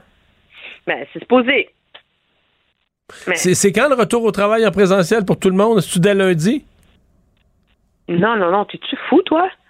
Il n'y a, pas une règle générale comme au Québec, là.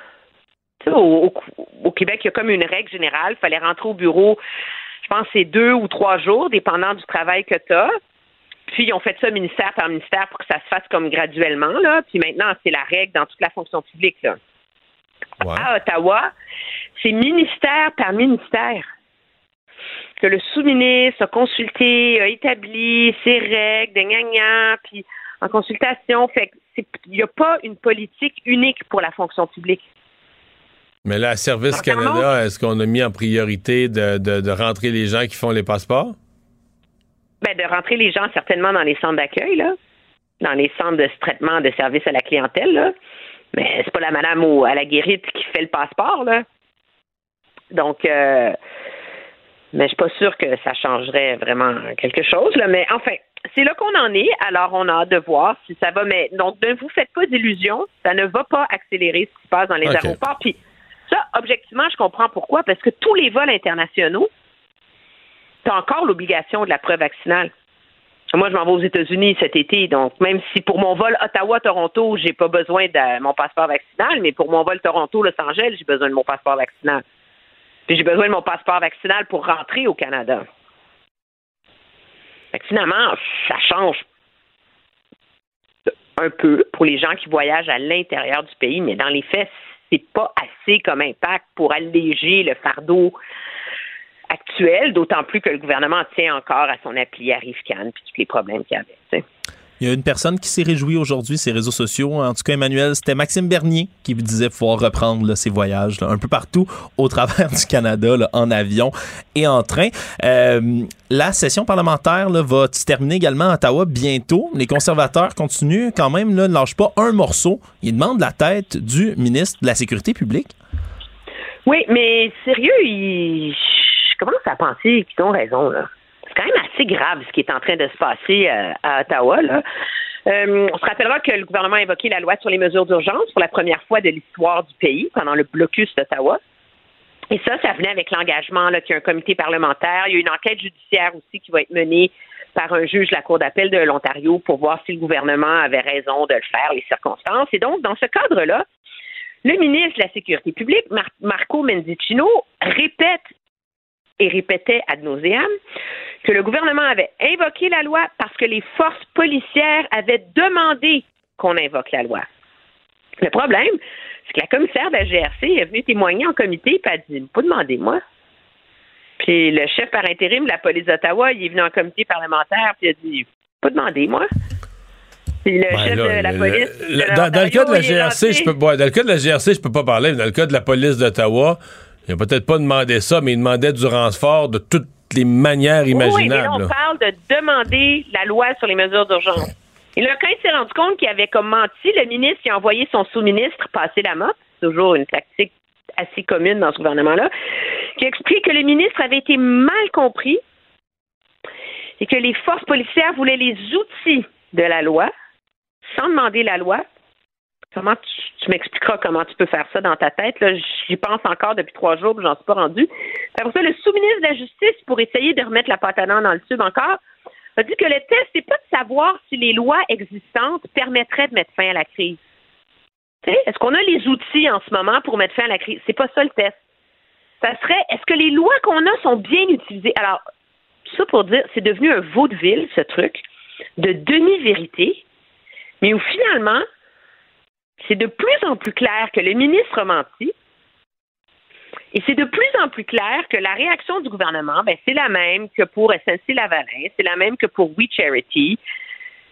C'est de faire semblant que c'est pas arrivé, puis d'attaquer l'opposition, puis mais tu mets ça, puis le, Mélanie Joly, avec l'histoire du party euh, à l'ambassade de, de, Russie, où elle a quand même passé 24 heures à laisser entendre que c'est un fonctionnaire, tu sais, qui avait, tu sais, j'ai appelé mon sous-ministre, je suis en colère, puis finalement, c'est quelqu'un dans son bureau, c'est le politique qui a approuvé la présence d'une fonctionnaire. Alors, elle aussi, elle nage dans les demi-vérités, là. Ben, c'est hmm. pas tout à fait la même chose, tu sais. Mais dans le cas du ministre de la Sécurité publique, ça soulève la question est-ce qu'ils sont tellement incompétents qu'ils vont finir par bien faire paraître les complotistes? C'est ça la. C'est ça qu'on est en train de se, on est en train de se demander. Hey, merci Emmanuel, à demain. Au revoir.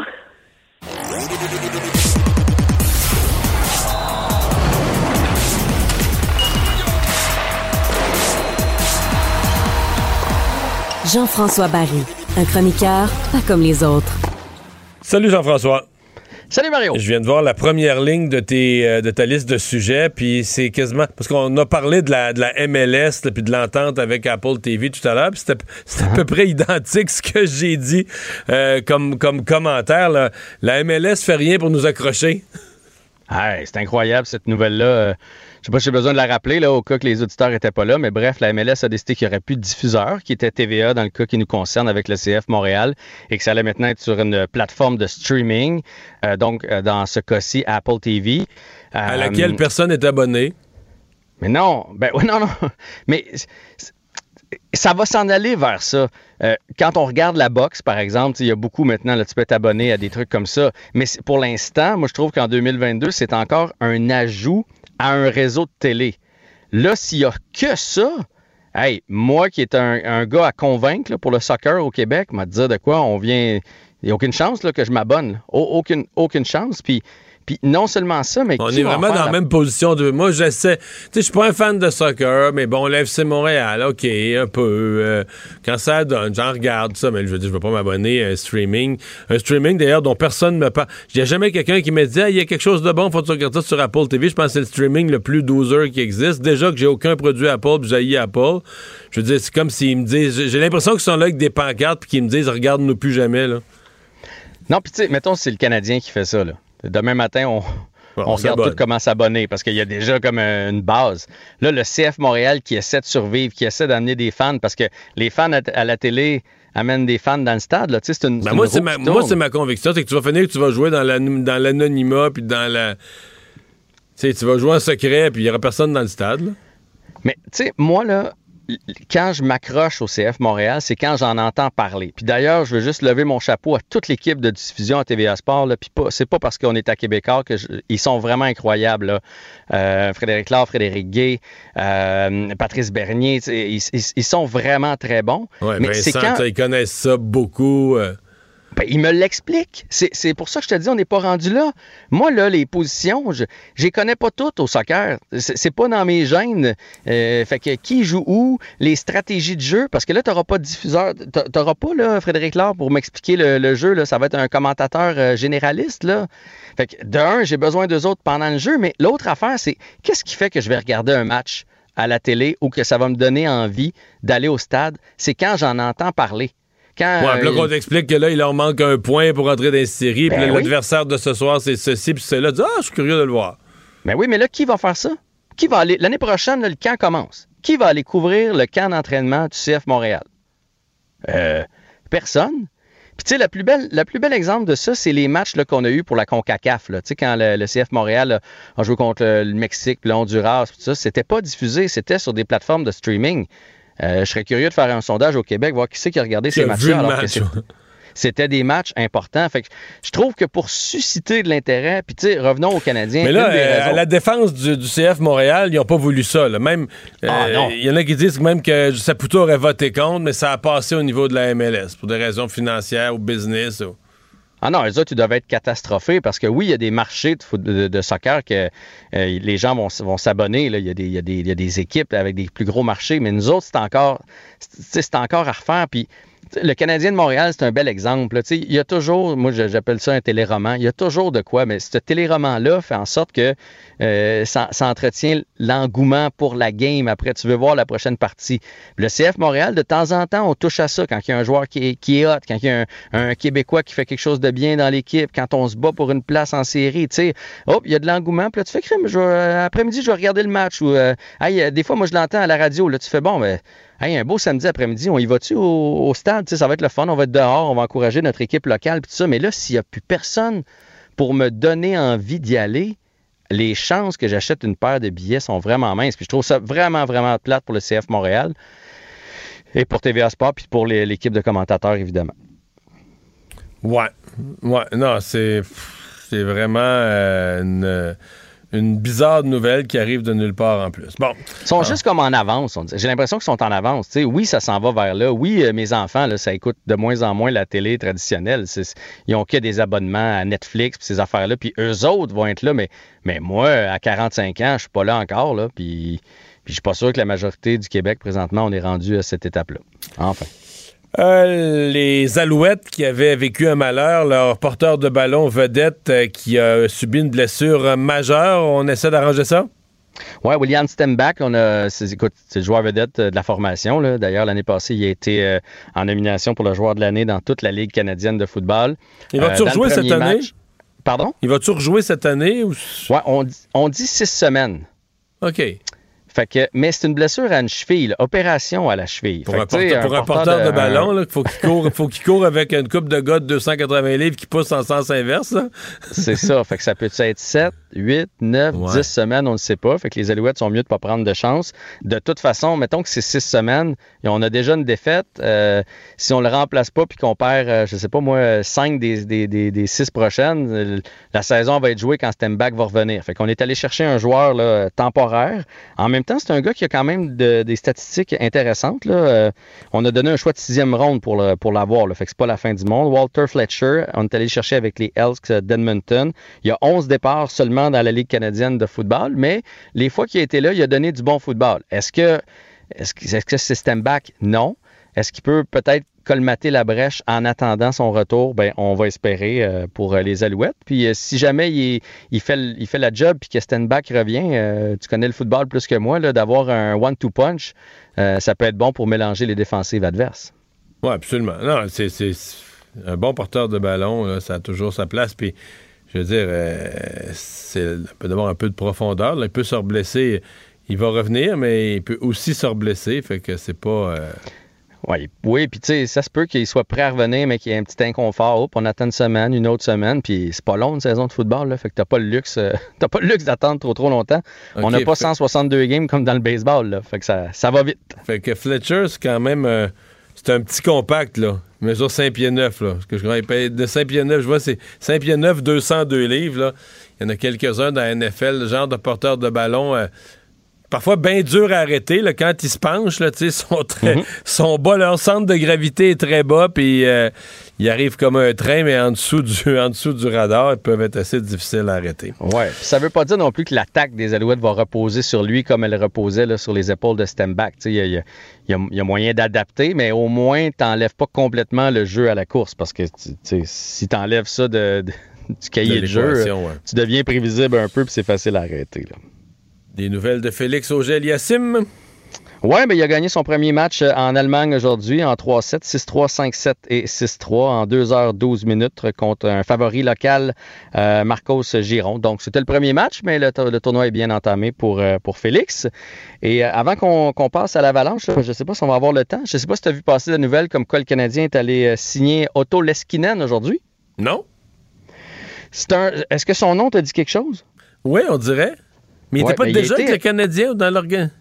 Exactement. Il était avec le Canadien. Il a joué euh, quelque chose comme 80 parties avec le Rocket et on l'a vu dans les camps d'entraînement. Il, a- il a été rappelé à l'occasion, mais bon, il n'a jamais réussi à se faire une place comme telle avec l'équipe. A décidé cette année de- de- de- d'aller jouer en KHL du côté de la Russie. Alors, évidemment, ça se complique pour lui pour l'an prochain. Donc, euh, le Canadien a réussi à garder ses droits et à le ramener ici.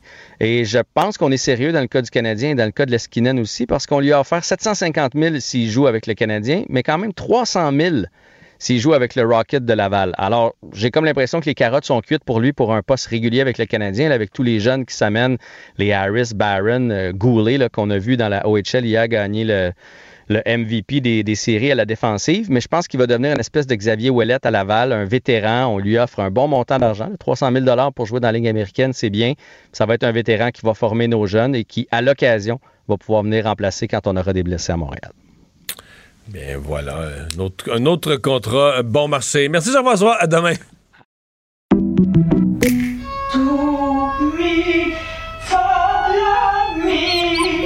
Votre maison, c'est un espace où vous pouvez être vous-même.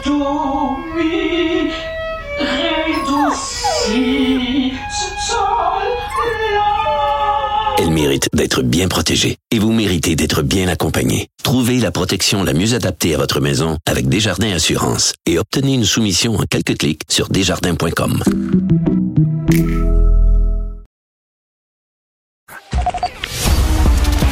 Les vrais enjeux, les vraies questions. Les affaires publiques n'ont plus de secret pour lui. Mario Dumont. Vous avez 24 minutes dans une journée. Tout savoir en 24 minutes. Pour s'informer et comprendre en 24 minutes, ici Mario Dumont, en compagnie de Vincent Dessureau, des studios de Cube Radio, la station d'affaires publique de Québecor. Voici Tout savoir en 24 minutes. Tout savoir en 24 minutes. Alors qu'on pensait que toutes les annonces politiques avaient été faites la semaine dernière euh, à l'Assemblée nationale, les gens qui restent, les gens qui quittent, ben, il y a une nouvelle annonce qui s'est faite euh, aujourd'hui. Le député péquiste de René Lévesque, Martin Ouellet, qui a annoncé qu'il solliciterait pas de nouveau mandat, lui qui était élu depuis 2015 dans une partielle dans cette circonscription-là. Et donc, sur les sept élus du Parti québécois, il y en a quatre maintenant Hmm. qui ont annoncé qu'ils se et représenteraient sur pas. les sept restants, là, parce que. Il était 10 au début. Il était 10 au départ. Il y a Catherine Fournier qui est rendue mairesse de Longueuil. Harold Lebel qui attend un Harold procès. Lebel qui attend un procès. Donc, il y en a déjà qui étaient. Donc, dans les sept restants, là, il y en a trois seulement qui se représentent. C'est pas une période facile pour le Parti québécois. Et quand même, Martin Ouellet, euh, sur la Côte-Nord, était bien apprécié. euh, et il annonce ça la veille où François Legault passe dans le comté. Pour annoncer son propre candidat Le à maire de. Bécomo, Yves Montigny. Donc, euh, voilà. On lui a parlé plus tôt dans l'émission, Martin Ouellette. euh, raison familiale, euh, évidemment, énormément de kilométrage là, euh, de, de représenter. Bécomo au Québec, c'est un 5 heures de route là, avec le traversier avec le traversier à chaque fois. Donc, euh, il dit euh, il y en avait assez de ce régime-là. Euh, contrairement aux rumeurs, se dit pas intéressé par le, pour le moment là, par la mairie de Bécomo. Puis il y en a qui pensaient que c'était un c'était un échange. Là. Ouais, on- on joue à la chaise le maire- musicale. le maire s'en va député, le député s'en va maire. Il dit qu'il n'y en a rien. Il n'y a, aucun, aucun intérêt. Mais il y a encore du temps pour changer d'idée. On a eu des nouvelles également là, dans les dernières heures du coup de la tempête de mai qui a frappé le Québec et l'Ontario, ce que Environnement Canada a appelé un derecho.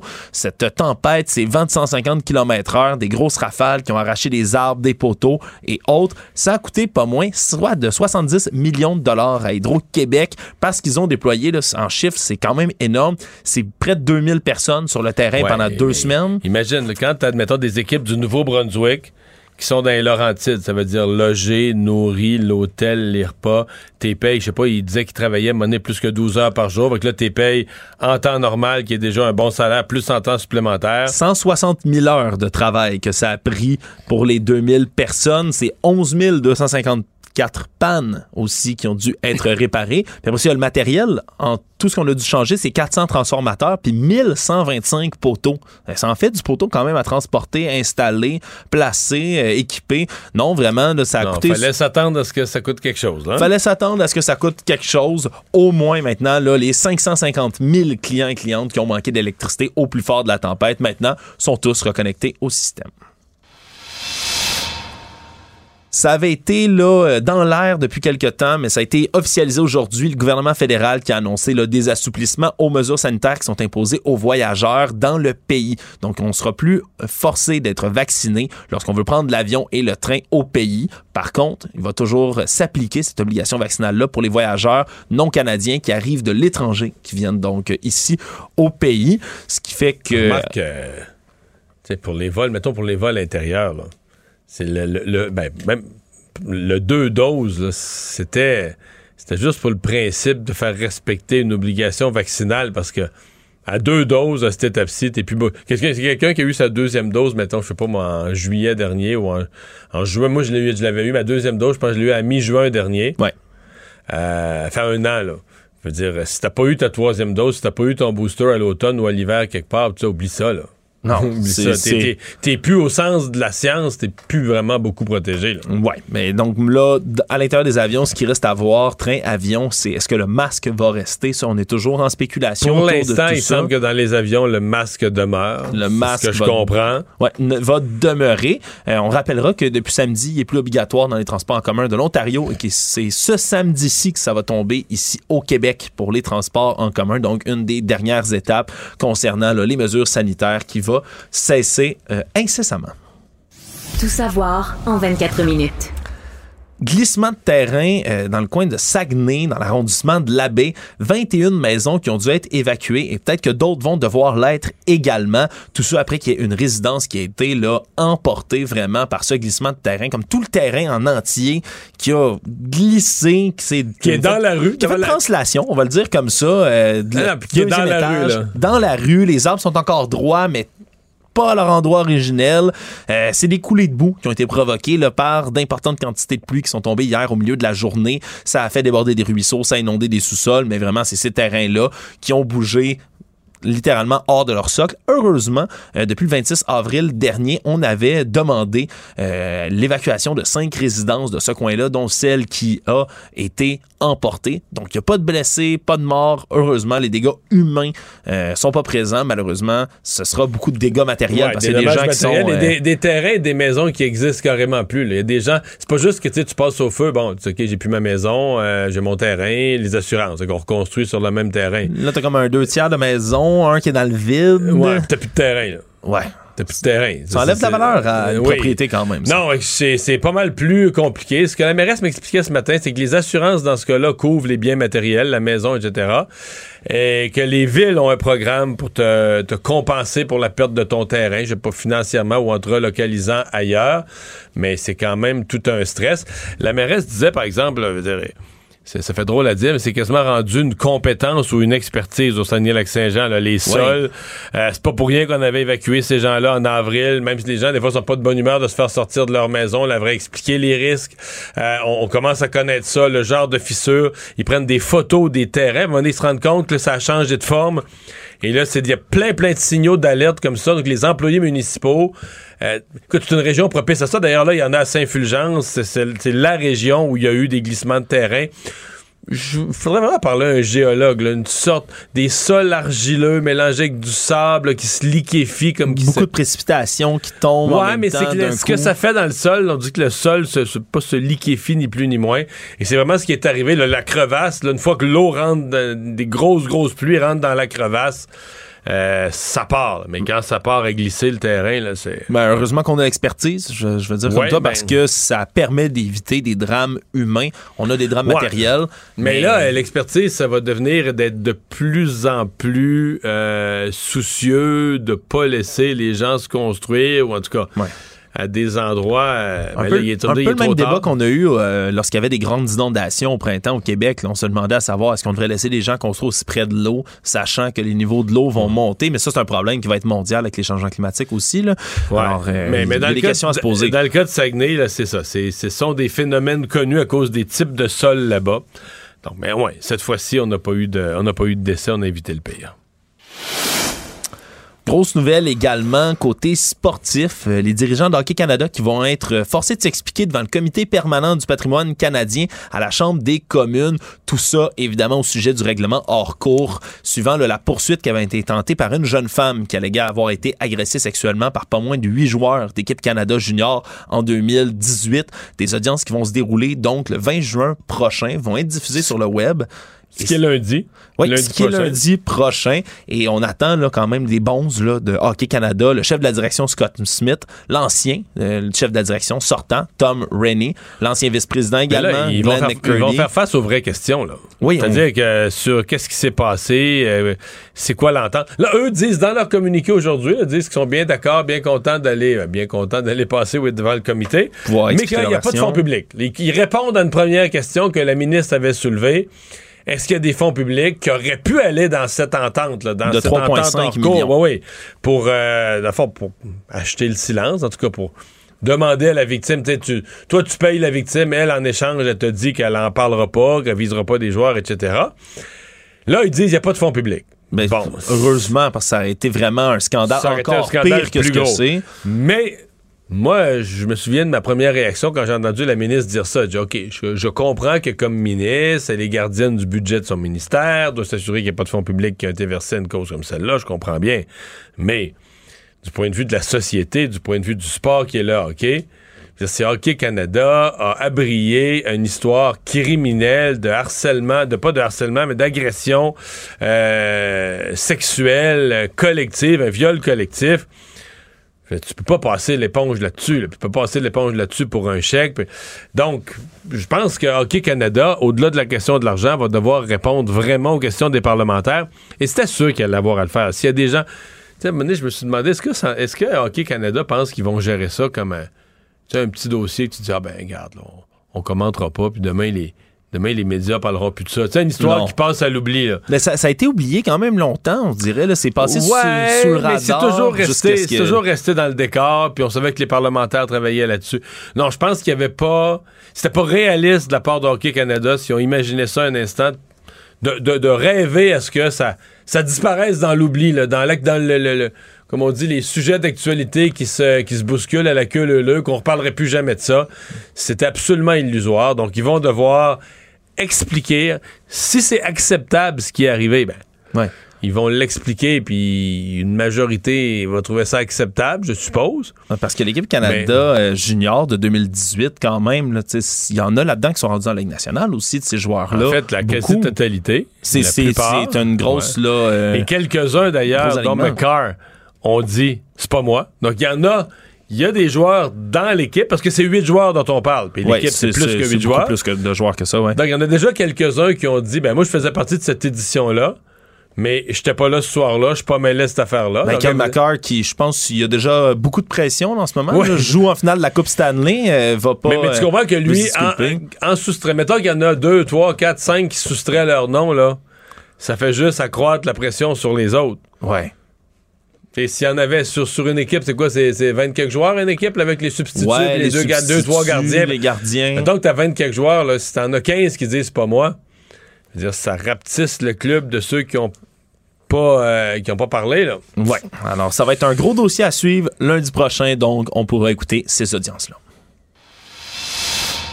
Autre nouvelle sportive qui est quand même une première dans le monde de la diffusion, la MLS, la Major League Soccer, dont fait partie ici le CF Montréal, a annoncé mardi avoir conclu une entente aujourd'hui de diffusion exclusive avec le réseau de streaming d'Apple TV pour tous leurs matchs et ça dès la saison 2023. Ça veut dire qu'il y aura plus de parties diffusées sur TSN ou encore chez nos collègues de TVA Sport et on Donc, va si tu regardes à la télé de la MLS, c'est sur Apple TV. Point. Oui, pour 10 ans, ça. Un contrat d'une valeur de, Mais- annuelle de 250 Écoute, millions de dollars. je- je- J'essaie de raisonner ça.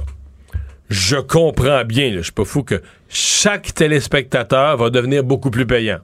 Individuellement. là. Ça, Un certain. téléspectateur va devenir beaucoup plus payant que juste à TVA Sport assis dans. Bon. Mais, il va en avoir moins, là, mais moins. Moins, moins, moins, je pense. Écoute. et- et- Mais le monde est abonné? Peut-être, autour- moi, je connais personne qui est abonné à Apple TV. Ben, Apple TV. Je connais plein de Ouais. Netflix, j'en connais abonnés à Disney, à Crave. Mais on commence à avoir beaucoup là, de ces abonnements en ligne-là qui se font avec des services de streaming. Quelque part, même si c'est le premier contrat partenariat confirmé de l'histoire sportive professionnelle comme ça, euh, fallait s'y attendre. Il y, a, il y a des rumeurs dans l'air qui sont là depuis longtemps parce Ouais, que... Il y a des rumeurs que c'est la Ligue streaming. Il y avait toutes sortes de rumeurs. Moi, j'ai entendu à un moment donné des rumeurs de la Ligue nationale de hockey ou de baseball. Il y avait des gens, sais, des gens qui savaient pas vraiment, les gens parlent à travers leur chapeau, mais qui disaient le nouveau modèle, là, les ligues, ils vont garder leurs droits. Ouais. Donc, si tu veux écouter, tu vas voir NHL TV, puis tu veux regarder le hockey de la NHL, la Ligue nationale de hockey. Puis, et tous les extras. Puis même chose pour la NFL. Les premiers qui pourraient peut-être faire ça, la, la NFL, une ligue de le football américain tellement forte. Ouais, en Mais même là, temps, on eux ont finit- des contrats monumentaux avec la télé Ben, c'est américaine. ça que j'allais dire. Puis là, on finit par se dire, ouais, ça vaut pas la peine de faire ça parce que on a peur de perdre le grand public, on a peur de perdre le monsieur, madame, tout le monde, on a peur de. Tu sais, le dimanche après-midi, c'est des millions qui regardent ça. puis- Moi, je, je- là où je suis surpris, c'est que tu sais, t'as le modèle d'Azone. Par exemple, la NFL avait un contrat avec Dazone. Dans le fond, je te donne un exemple. Moi, je suis dans ma chaloupe de pêche, puis je regarde le football sur mon sel. Donc, j'ai pas de TV, j'ai pas de câble, je suis à un endroit, je m'abonne à Dazone. Je niaise pas, je suis sérieux, là. Oui, euh, je fais ça, là. Je sais que t'es un fan Donc, fini c'est de que, pêche c'est que là, la- le, le streaming devient un plus. Une autre façon de le regarder de plus. Mais tes games sont quand même à TV. Ouais. Mais de dire, il n'y a que ça, moi j'ai un doute. Comme on est ton sport, ta ligue va devenir vraiment moins connue. Les gens, si t'es pas à télé, t'es pas à télé, là. Ouais, c'est l'exclusivité, c'est certain que c'est peut-être là où ça va clocher, mais en même temps, Marion, je vais te le dire, des gens de mon âge, moi j'ai 26 ans, moi je connais personne de mon âge, de ma génération, incluant moi, qui est abonné au câble dans la, dans la vie. Le câble, c'est... C'est une affaire de vieux. Ben, pas nécessairement, mais c'est c'est plus, c'est plus générationnel, je pense. Ouais. Euh, moi, payer pour le câble, alors que je peux trouver absolument tout ce qui m'intéresse sur justement des services de streaming ou sur Internet en général, à ce moment-là, ça devient beaucoup moins intéressant d'avoir le câble. Est-ce que la Ligue de la MLS veut aller chercher à ce moment-là des gens plus jeunes?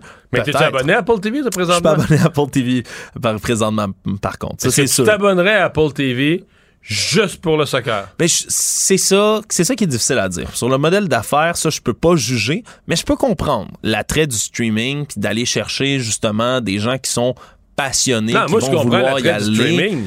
Puis je comprends que pour Apple TV, c'est probablement un bon coup.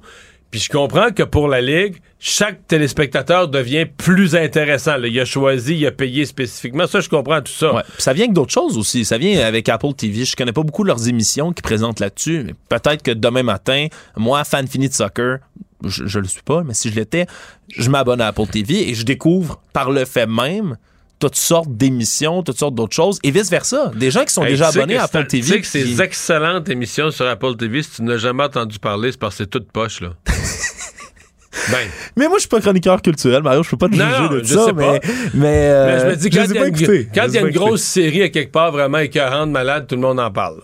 Et tout le monde finit par euh, dire Ah, faut que tu vois ça, c'est sur Netflix. Là-dessus, je vais te donner raison. Mais regarde, peut-être que des gens qui sont abonnés à Apple TV maintenant vont euh, découvrir la MLS, découvrir les matchs. En tout cas, c'est une chose est certaine, ils vont diffuser, même en français, les parties ici au Canada. Euh, Il y a une option pour écouter le CF Montréal en français. Et le paquet, comme ça, va inclure également là, tout ce qui est match des étoiles On parle et à séries. travers notre chapeau, ça coûte combien Apple TV? Apple TV, c'est une tout- excellente c'est question. tout 12-13 Mario. piastres, tu vas me dire. Là? Habituellement, c'est 15 pour certains. Les prix ont augmenté. Hein? Puis il y a des services de streaming qui commencent à avoir peur. Entre autres, Netflix, je pense, pour la première fois de son histoire, a vu Euh, son, Netflix, ça va a très, vu son très nombre mal. d'abonnés Ouais, descendre, décroître, malgré là, certaines émissions fortes qui ont fait leur retour euh, sur, le, Ben, moi, sur leur ici, là, service. ça me dit euh, acheter un appareil à Apple. OK. Faut que tu achètes un appareil Apple, puis tu peux avoir trois mois gratuits. tout ça, c'est- Ouais, c'est que ça vient avec l'espèce de petit euh, décodeur, je pense, en plus, qu'il faut avoir. C'est là, peut-être ce qui explique ce, ce- ce- ce manque de popularité vis-à-vis d'autres euh, d'autres Si services de Si streaming. t'as pas un appareil Apple, tu peux avoir Apple TV quand même, ou sûrement? Sûrement, sûrement. C'est une, une excellente question. On n'est pas les experts à Apple ici, Mario. Non, moi, je suis vraiment je pense pas, à. Moi, j'ai vraiment tout, tout, tout, tout pour que je le regarde. Mettons qu'il voulait être sûr, sûr, sûr que je regarde plus jamais, jamais, jamais de soccer. Déjà que je suis pas un grand fan, là. Il travaille sur mon cas. Bon, c'est dit. Tout savoir en 24 minutes.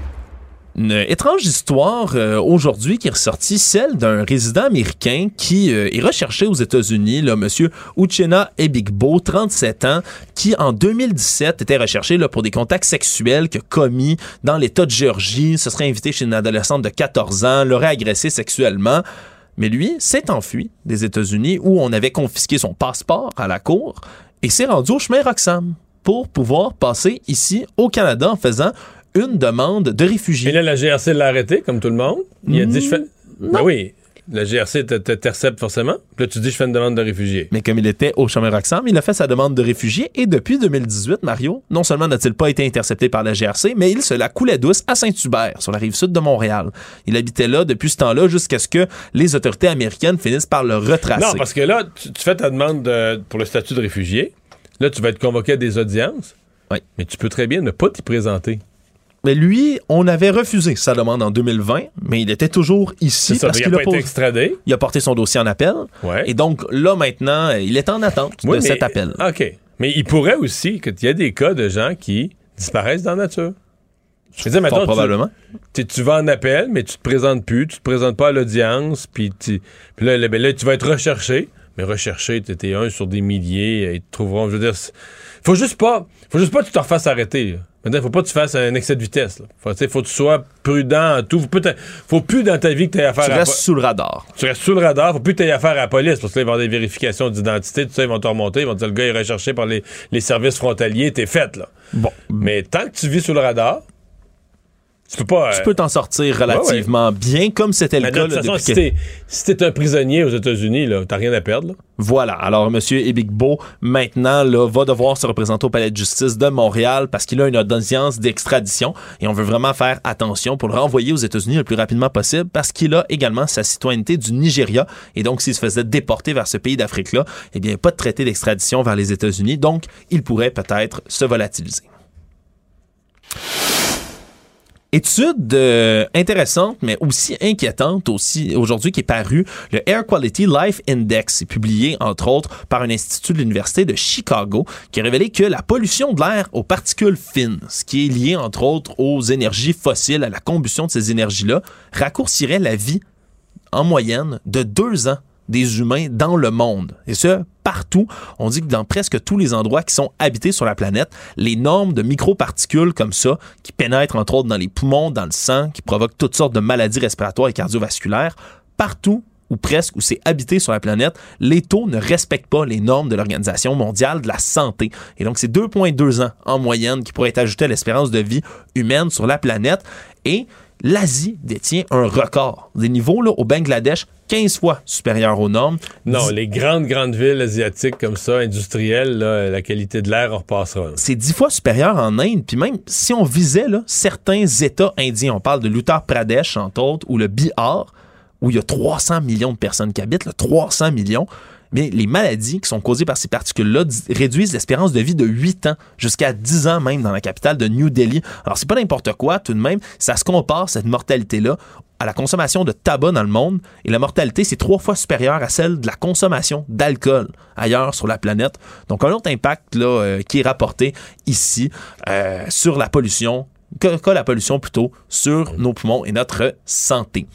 Une autre étude qui est intéressante qui vient d'ici, celle-là. Un chercheur du CHU de Sainte-Justine, Ruben Marine Joez, qui fait une étude sur les poissons zèbres, Mario. Je sais pas si tu connais cet animal-là, petit poisson domestique qu'on a dans des bocals. C'est à peu près gros comme un doigt, euh, tout petit poisson.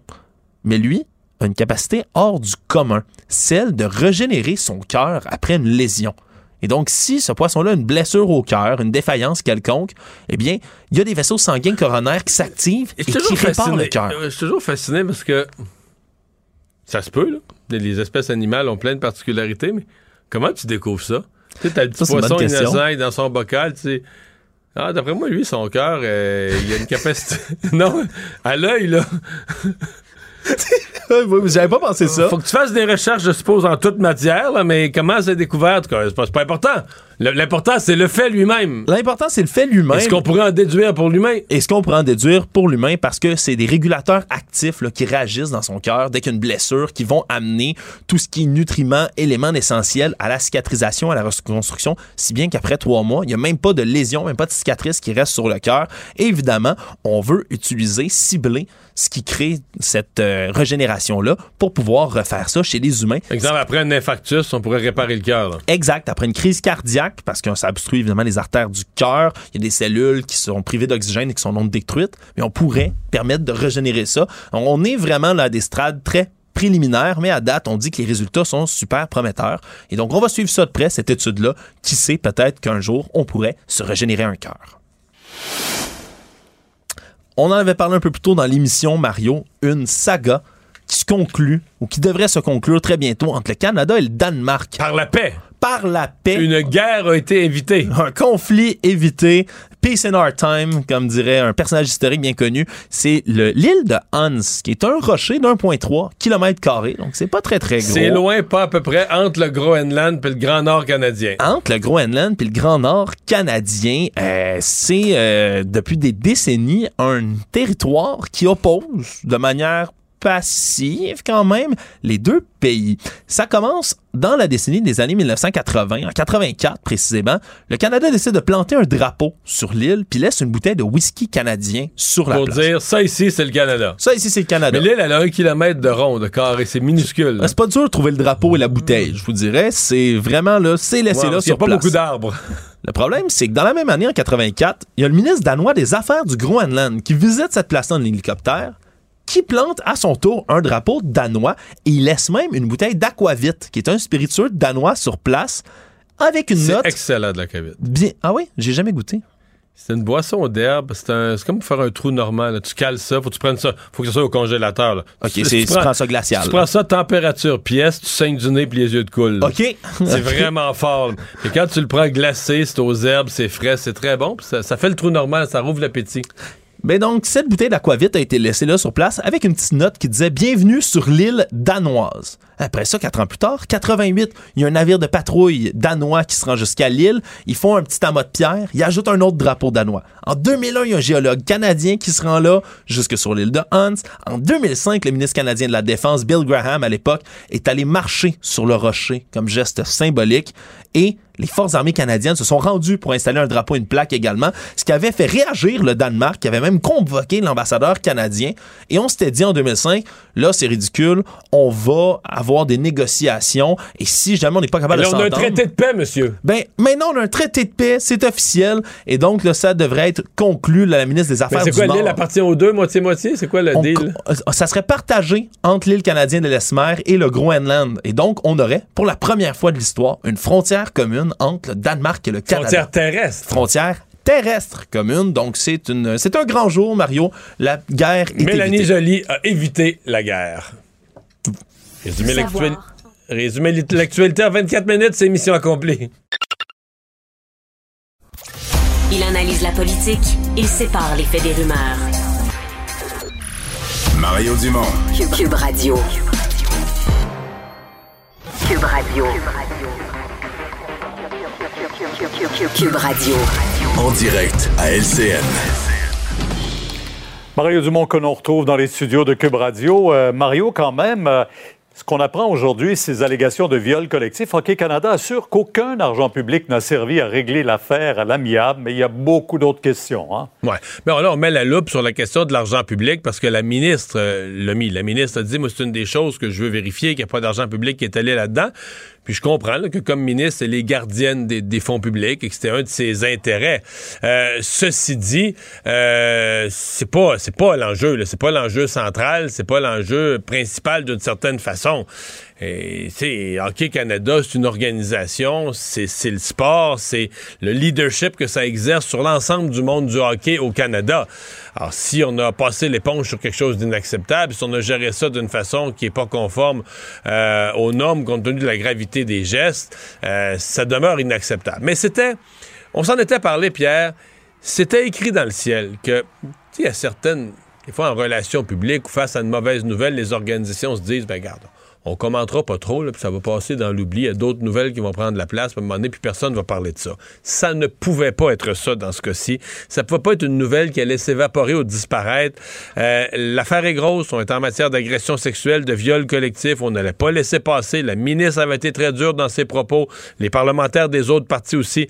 Il n'y pas l'intention de laisser passer. Donc là, lundi, ils vont, euh, Hockey Canada est convoqué devant la Chambre des communes, vont devoir s'expliquer, vont devoir répondre à l'ensemble des questions. Oui, sur la question de l'argent, puis qui a payé quoi, mais qu'est-ce qui s'est passé? Euh, comment on a décidé de faire un règlement à l'amiable? Qu'est-ce que le côté criminel de ça? Comment il a été regardé? Euh, etc., etc. Donc, euh, je pense que c'était un essentiel là, que ce- ce- cette comparution et euh, le comité de la Chambre des communes, le comité du patrimoine fait son travail. C'est quand même huit joueurs qui étaient impliqués, euh, dont certains et plusieurs sont dans la Ouais. Ligue nationale maintenant. Alors, Exactement. La quasi-totalité sont dans la Ligue nationale maintenant. Et quelques-uns, Pierre, euh, quelques-uns se sont déjà rayés de la liste parce que tu pars avec l'équipe au complet, c'est 20 quelques joueurs. Et certains ont déjà dit Hey, Moi, j'étais dans l'équipe cette année-là, mais je suis pas mêlé à cette affaire-là. Donc, il y en a quelques-uns déjà dont le nom est biffé. Ah, il commence à avoir une certaine pression sur ça les commence autres. à dégager des, des noms, à préciser des noms, oui. Mario, que Mélanie Joly ne soit pas au courant qu'une de ses fonctionnaires est assistée à cette fête à l'ambassade de Russie, c'est une chose. Mais qu'elle, la- comme ministre, ne veuille pas d'explication, c'est pour le moins déroutant, surprenant.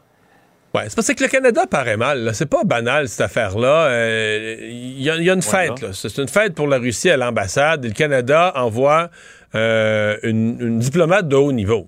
Mais voyons, je comprendrais s'il fallait aller, aller négocier euh, la libération d'un otage ou quelque chose de grave. On, dit, on négocie même si, on est, même si ce pays-là est en guerre avec l'Ukraine. Mais là, tu participes plus aux fêtes. là. C'est c'est complètement inacceptable. Le Canada a l'air fou là-dedans. Alors, hier, la ministre Joly, le blâme était tombé sur les fonctionnaires. Et là, euh, on a des sources chez nous. Il y a des sources au Globe and Mail qui ont dit non, non, non. là, du côté des fonctionnaires, ça s'était rendu au niveau politique, au cabinet de la ministre. Là, quand tu as le cabinet de la ministre, tu as la ministre elle-même, tu as ses employés. Mais Pierre, entre vous et moi, c'est pas. euh, c'est pas le responsable du courrier ou c'est pas le responsable des photocopies ou de l'entretien ménager du cabinet qui a pris une décision comme ça. Décision de haut niveau, quand ça implique la Russie. Et là, la ministre Joly ne nous donne pas les explications. Elle se contente de dire aujourd'hui, net frais de sec, moi, J'étais pas au courant. Euh, exprime une certaine frustration, mais je veux dire, son cabinet politique, c'est un peu le prolongement de son, de son pouvoir de ministre. Ce sont ses employés. Alors, est-ce qu'il y en a qui, qui vont être congédiés? Est-ce qu'elle pourrait dire il y a une directive qui était pas claire? Mais je vois mal comment ça peut rester sans aucune explication, sincèrement, là. Qu'elles disent, euh, j'en veux pas d'explication, je voulais pas, je n'aurais pas autorisé ça. C'est ça qui est déroutant et surprenant. Euh, maintenant, le Parti québécois, un autre de ses députés quitte, Martin Ouellet, celui euh, qui représente René Lévesque. Il est le quatrième des sept députés du PQ à quitter. Ouais, faut dire qu'il était 10 à la dernière élection, mais là, bon, Catherine Fournier est rendue mairesse de Longueuil. Il y a un autre est en attente d'un procès, donc il est arrivé toutes sortes d'événements en cours de mandat. Il en reste sept. Et de ces sept-là, il y en a seulement trois maintenant avec le départ de M. Ouellet qui se représente. C'est un peu malheureux pour Paul Saint-Pierre Plamondon qui avait repris un petit peu de pic au cours des derniers jours. Puis là, une autre mauvaise nouvelle qui lui tombe dessus. Il faut voir que dans le cas de Martin Ouellet, là, j'y ai parlé tout à l'heure à Cube Radio et assure là, que c'est une décision personnelle, évidemment, un kilométrage énorme entre Bécomo et le, le Parlement à Québec, fatigué de ça, sa famille, des enfants, etc. Mais le timing, c'est quand même quelque chose parce qu'il annonce ça ce matin, alors que demain matin, euh, François Legault est de passage à Bécomo, va annoncer que le maire de Bécomo se présente euh, avec la coalition Avenir Québec. Et bon, là, que le Parti québécois, sur, dans les deux comtés de la Côte-Nord, une des dernières régions qui était restée fidèle au PQ, là, on doit repartir avec deux nouvelles candidatures. Ça ne veut pas dire qu'ils seront pas bons, mais tu avais la force des députés sortants, connus, etc. Et là, tu repars avec des nouvelles candidatures. Mario, demain, 10h sur LCN, on vous écoute. Au revoir. Merci. Au revoir. Alors, Alexandre, euh, est-ce que les Jets de Winnipeg ont besoin d'un nouvel entraîneur euh, de calibre? Ouais, euh, hockey, faut dire cette année, là, les Jets ont raté les euh, séries éliminatoires de la Ligue nationale de hockey. là, Alors que les deux, trois années précédentes, ils se voyaient quasiment rendus à la coupe. Ils pensaient qu'il y avait une équipe du tonnerre, des, des- des gros joueurs. avait des grosses équipes, ont été éliminés l'an dernier par le Canadien de Montréal, faut le rappeler. Mais là, cette année, c'est leur euh, entraîneur-chef, Paul Maurice, qui a euh, décidé de démissionner de manière abrupte en décembre. Et donc, ça, ça pour leur équipe. il y a eu un intérim pour le remplacer. Exact. Dave Laurie qui a pris la- la- le travail comme intérim. Mais là, en ce moment, il se cherche euh, un entraîneur-chef et il y a une brasserie de Winnipeg, la Little Brown Jug Brewing Company, qui, eux, aimeraient beaucoup voir Barry Trotz, l'entraîneur. C'est très vieille garde, Barry Trotz, mais C'est bon. très vieille garde. Il a été renvoyé par les Highlanders de New York, qui est quand même euh, le- le- l'entraîneur avec. euh, il est troisième dans les euh, dans les victoires de saison Ah régulière tout un de historique, là. Tout un historique. Et il est né à Dauphin, qui est une localité à 3h30 de voiture de Winnipeg. Donc, Ah, c'est un Manitobain. C'est un Ah, Ça, je savais pas ça. Donc, ça, je Barry savais. Trotz- OK, donc ils veulent avoir Barry Trotz à Winnipeg. veulent avoir Barry Trotz à Winnipeg et eux ont lancé une campagne Mario Marteau. Ils disent si Barry Trotz vient ici pour son équipe, il va avoir de la bière gratuite à vie. À vie? Mario, à vie de la bière gratuite s'il vient coacher les Jets de Winnipeg. Donc, l'offre est sur la table, monsieur euh, Trott. À voir s'il va la prendre. faut se rappeler quand même que Vegas, Philadelphie, Chicago, Détroit et Boston qui cherchent quand même un entraîneur-chef. Donc, euh, il a l'embarras du choix, mais il n'y aura pas de bière à vie dans les autres villes. Merci Alexandre, merci à vous d'avoir été là. On se retrouve demain 15h30 pour une autre émission. Euh, Là-dessus, Sophie Durocher prend le relais. Je vous souhaite une excellente soirée. Cube Radio.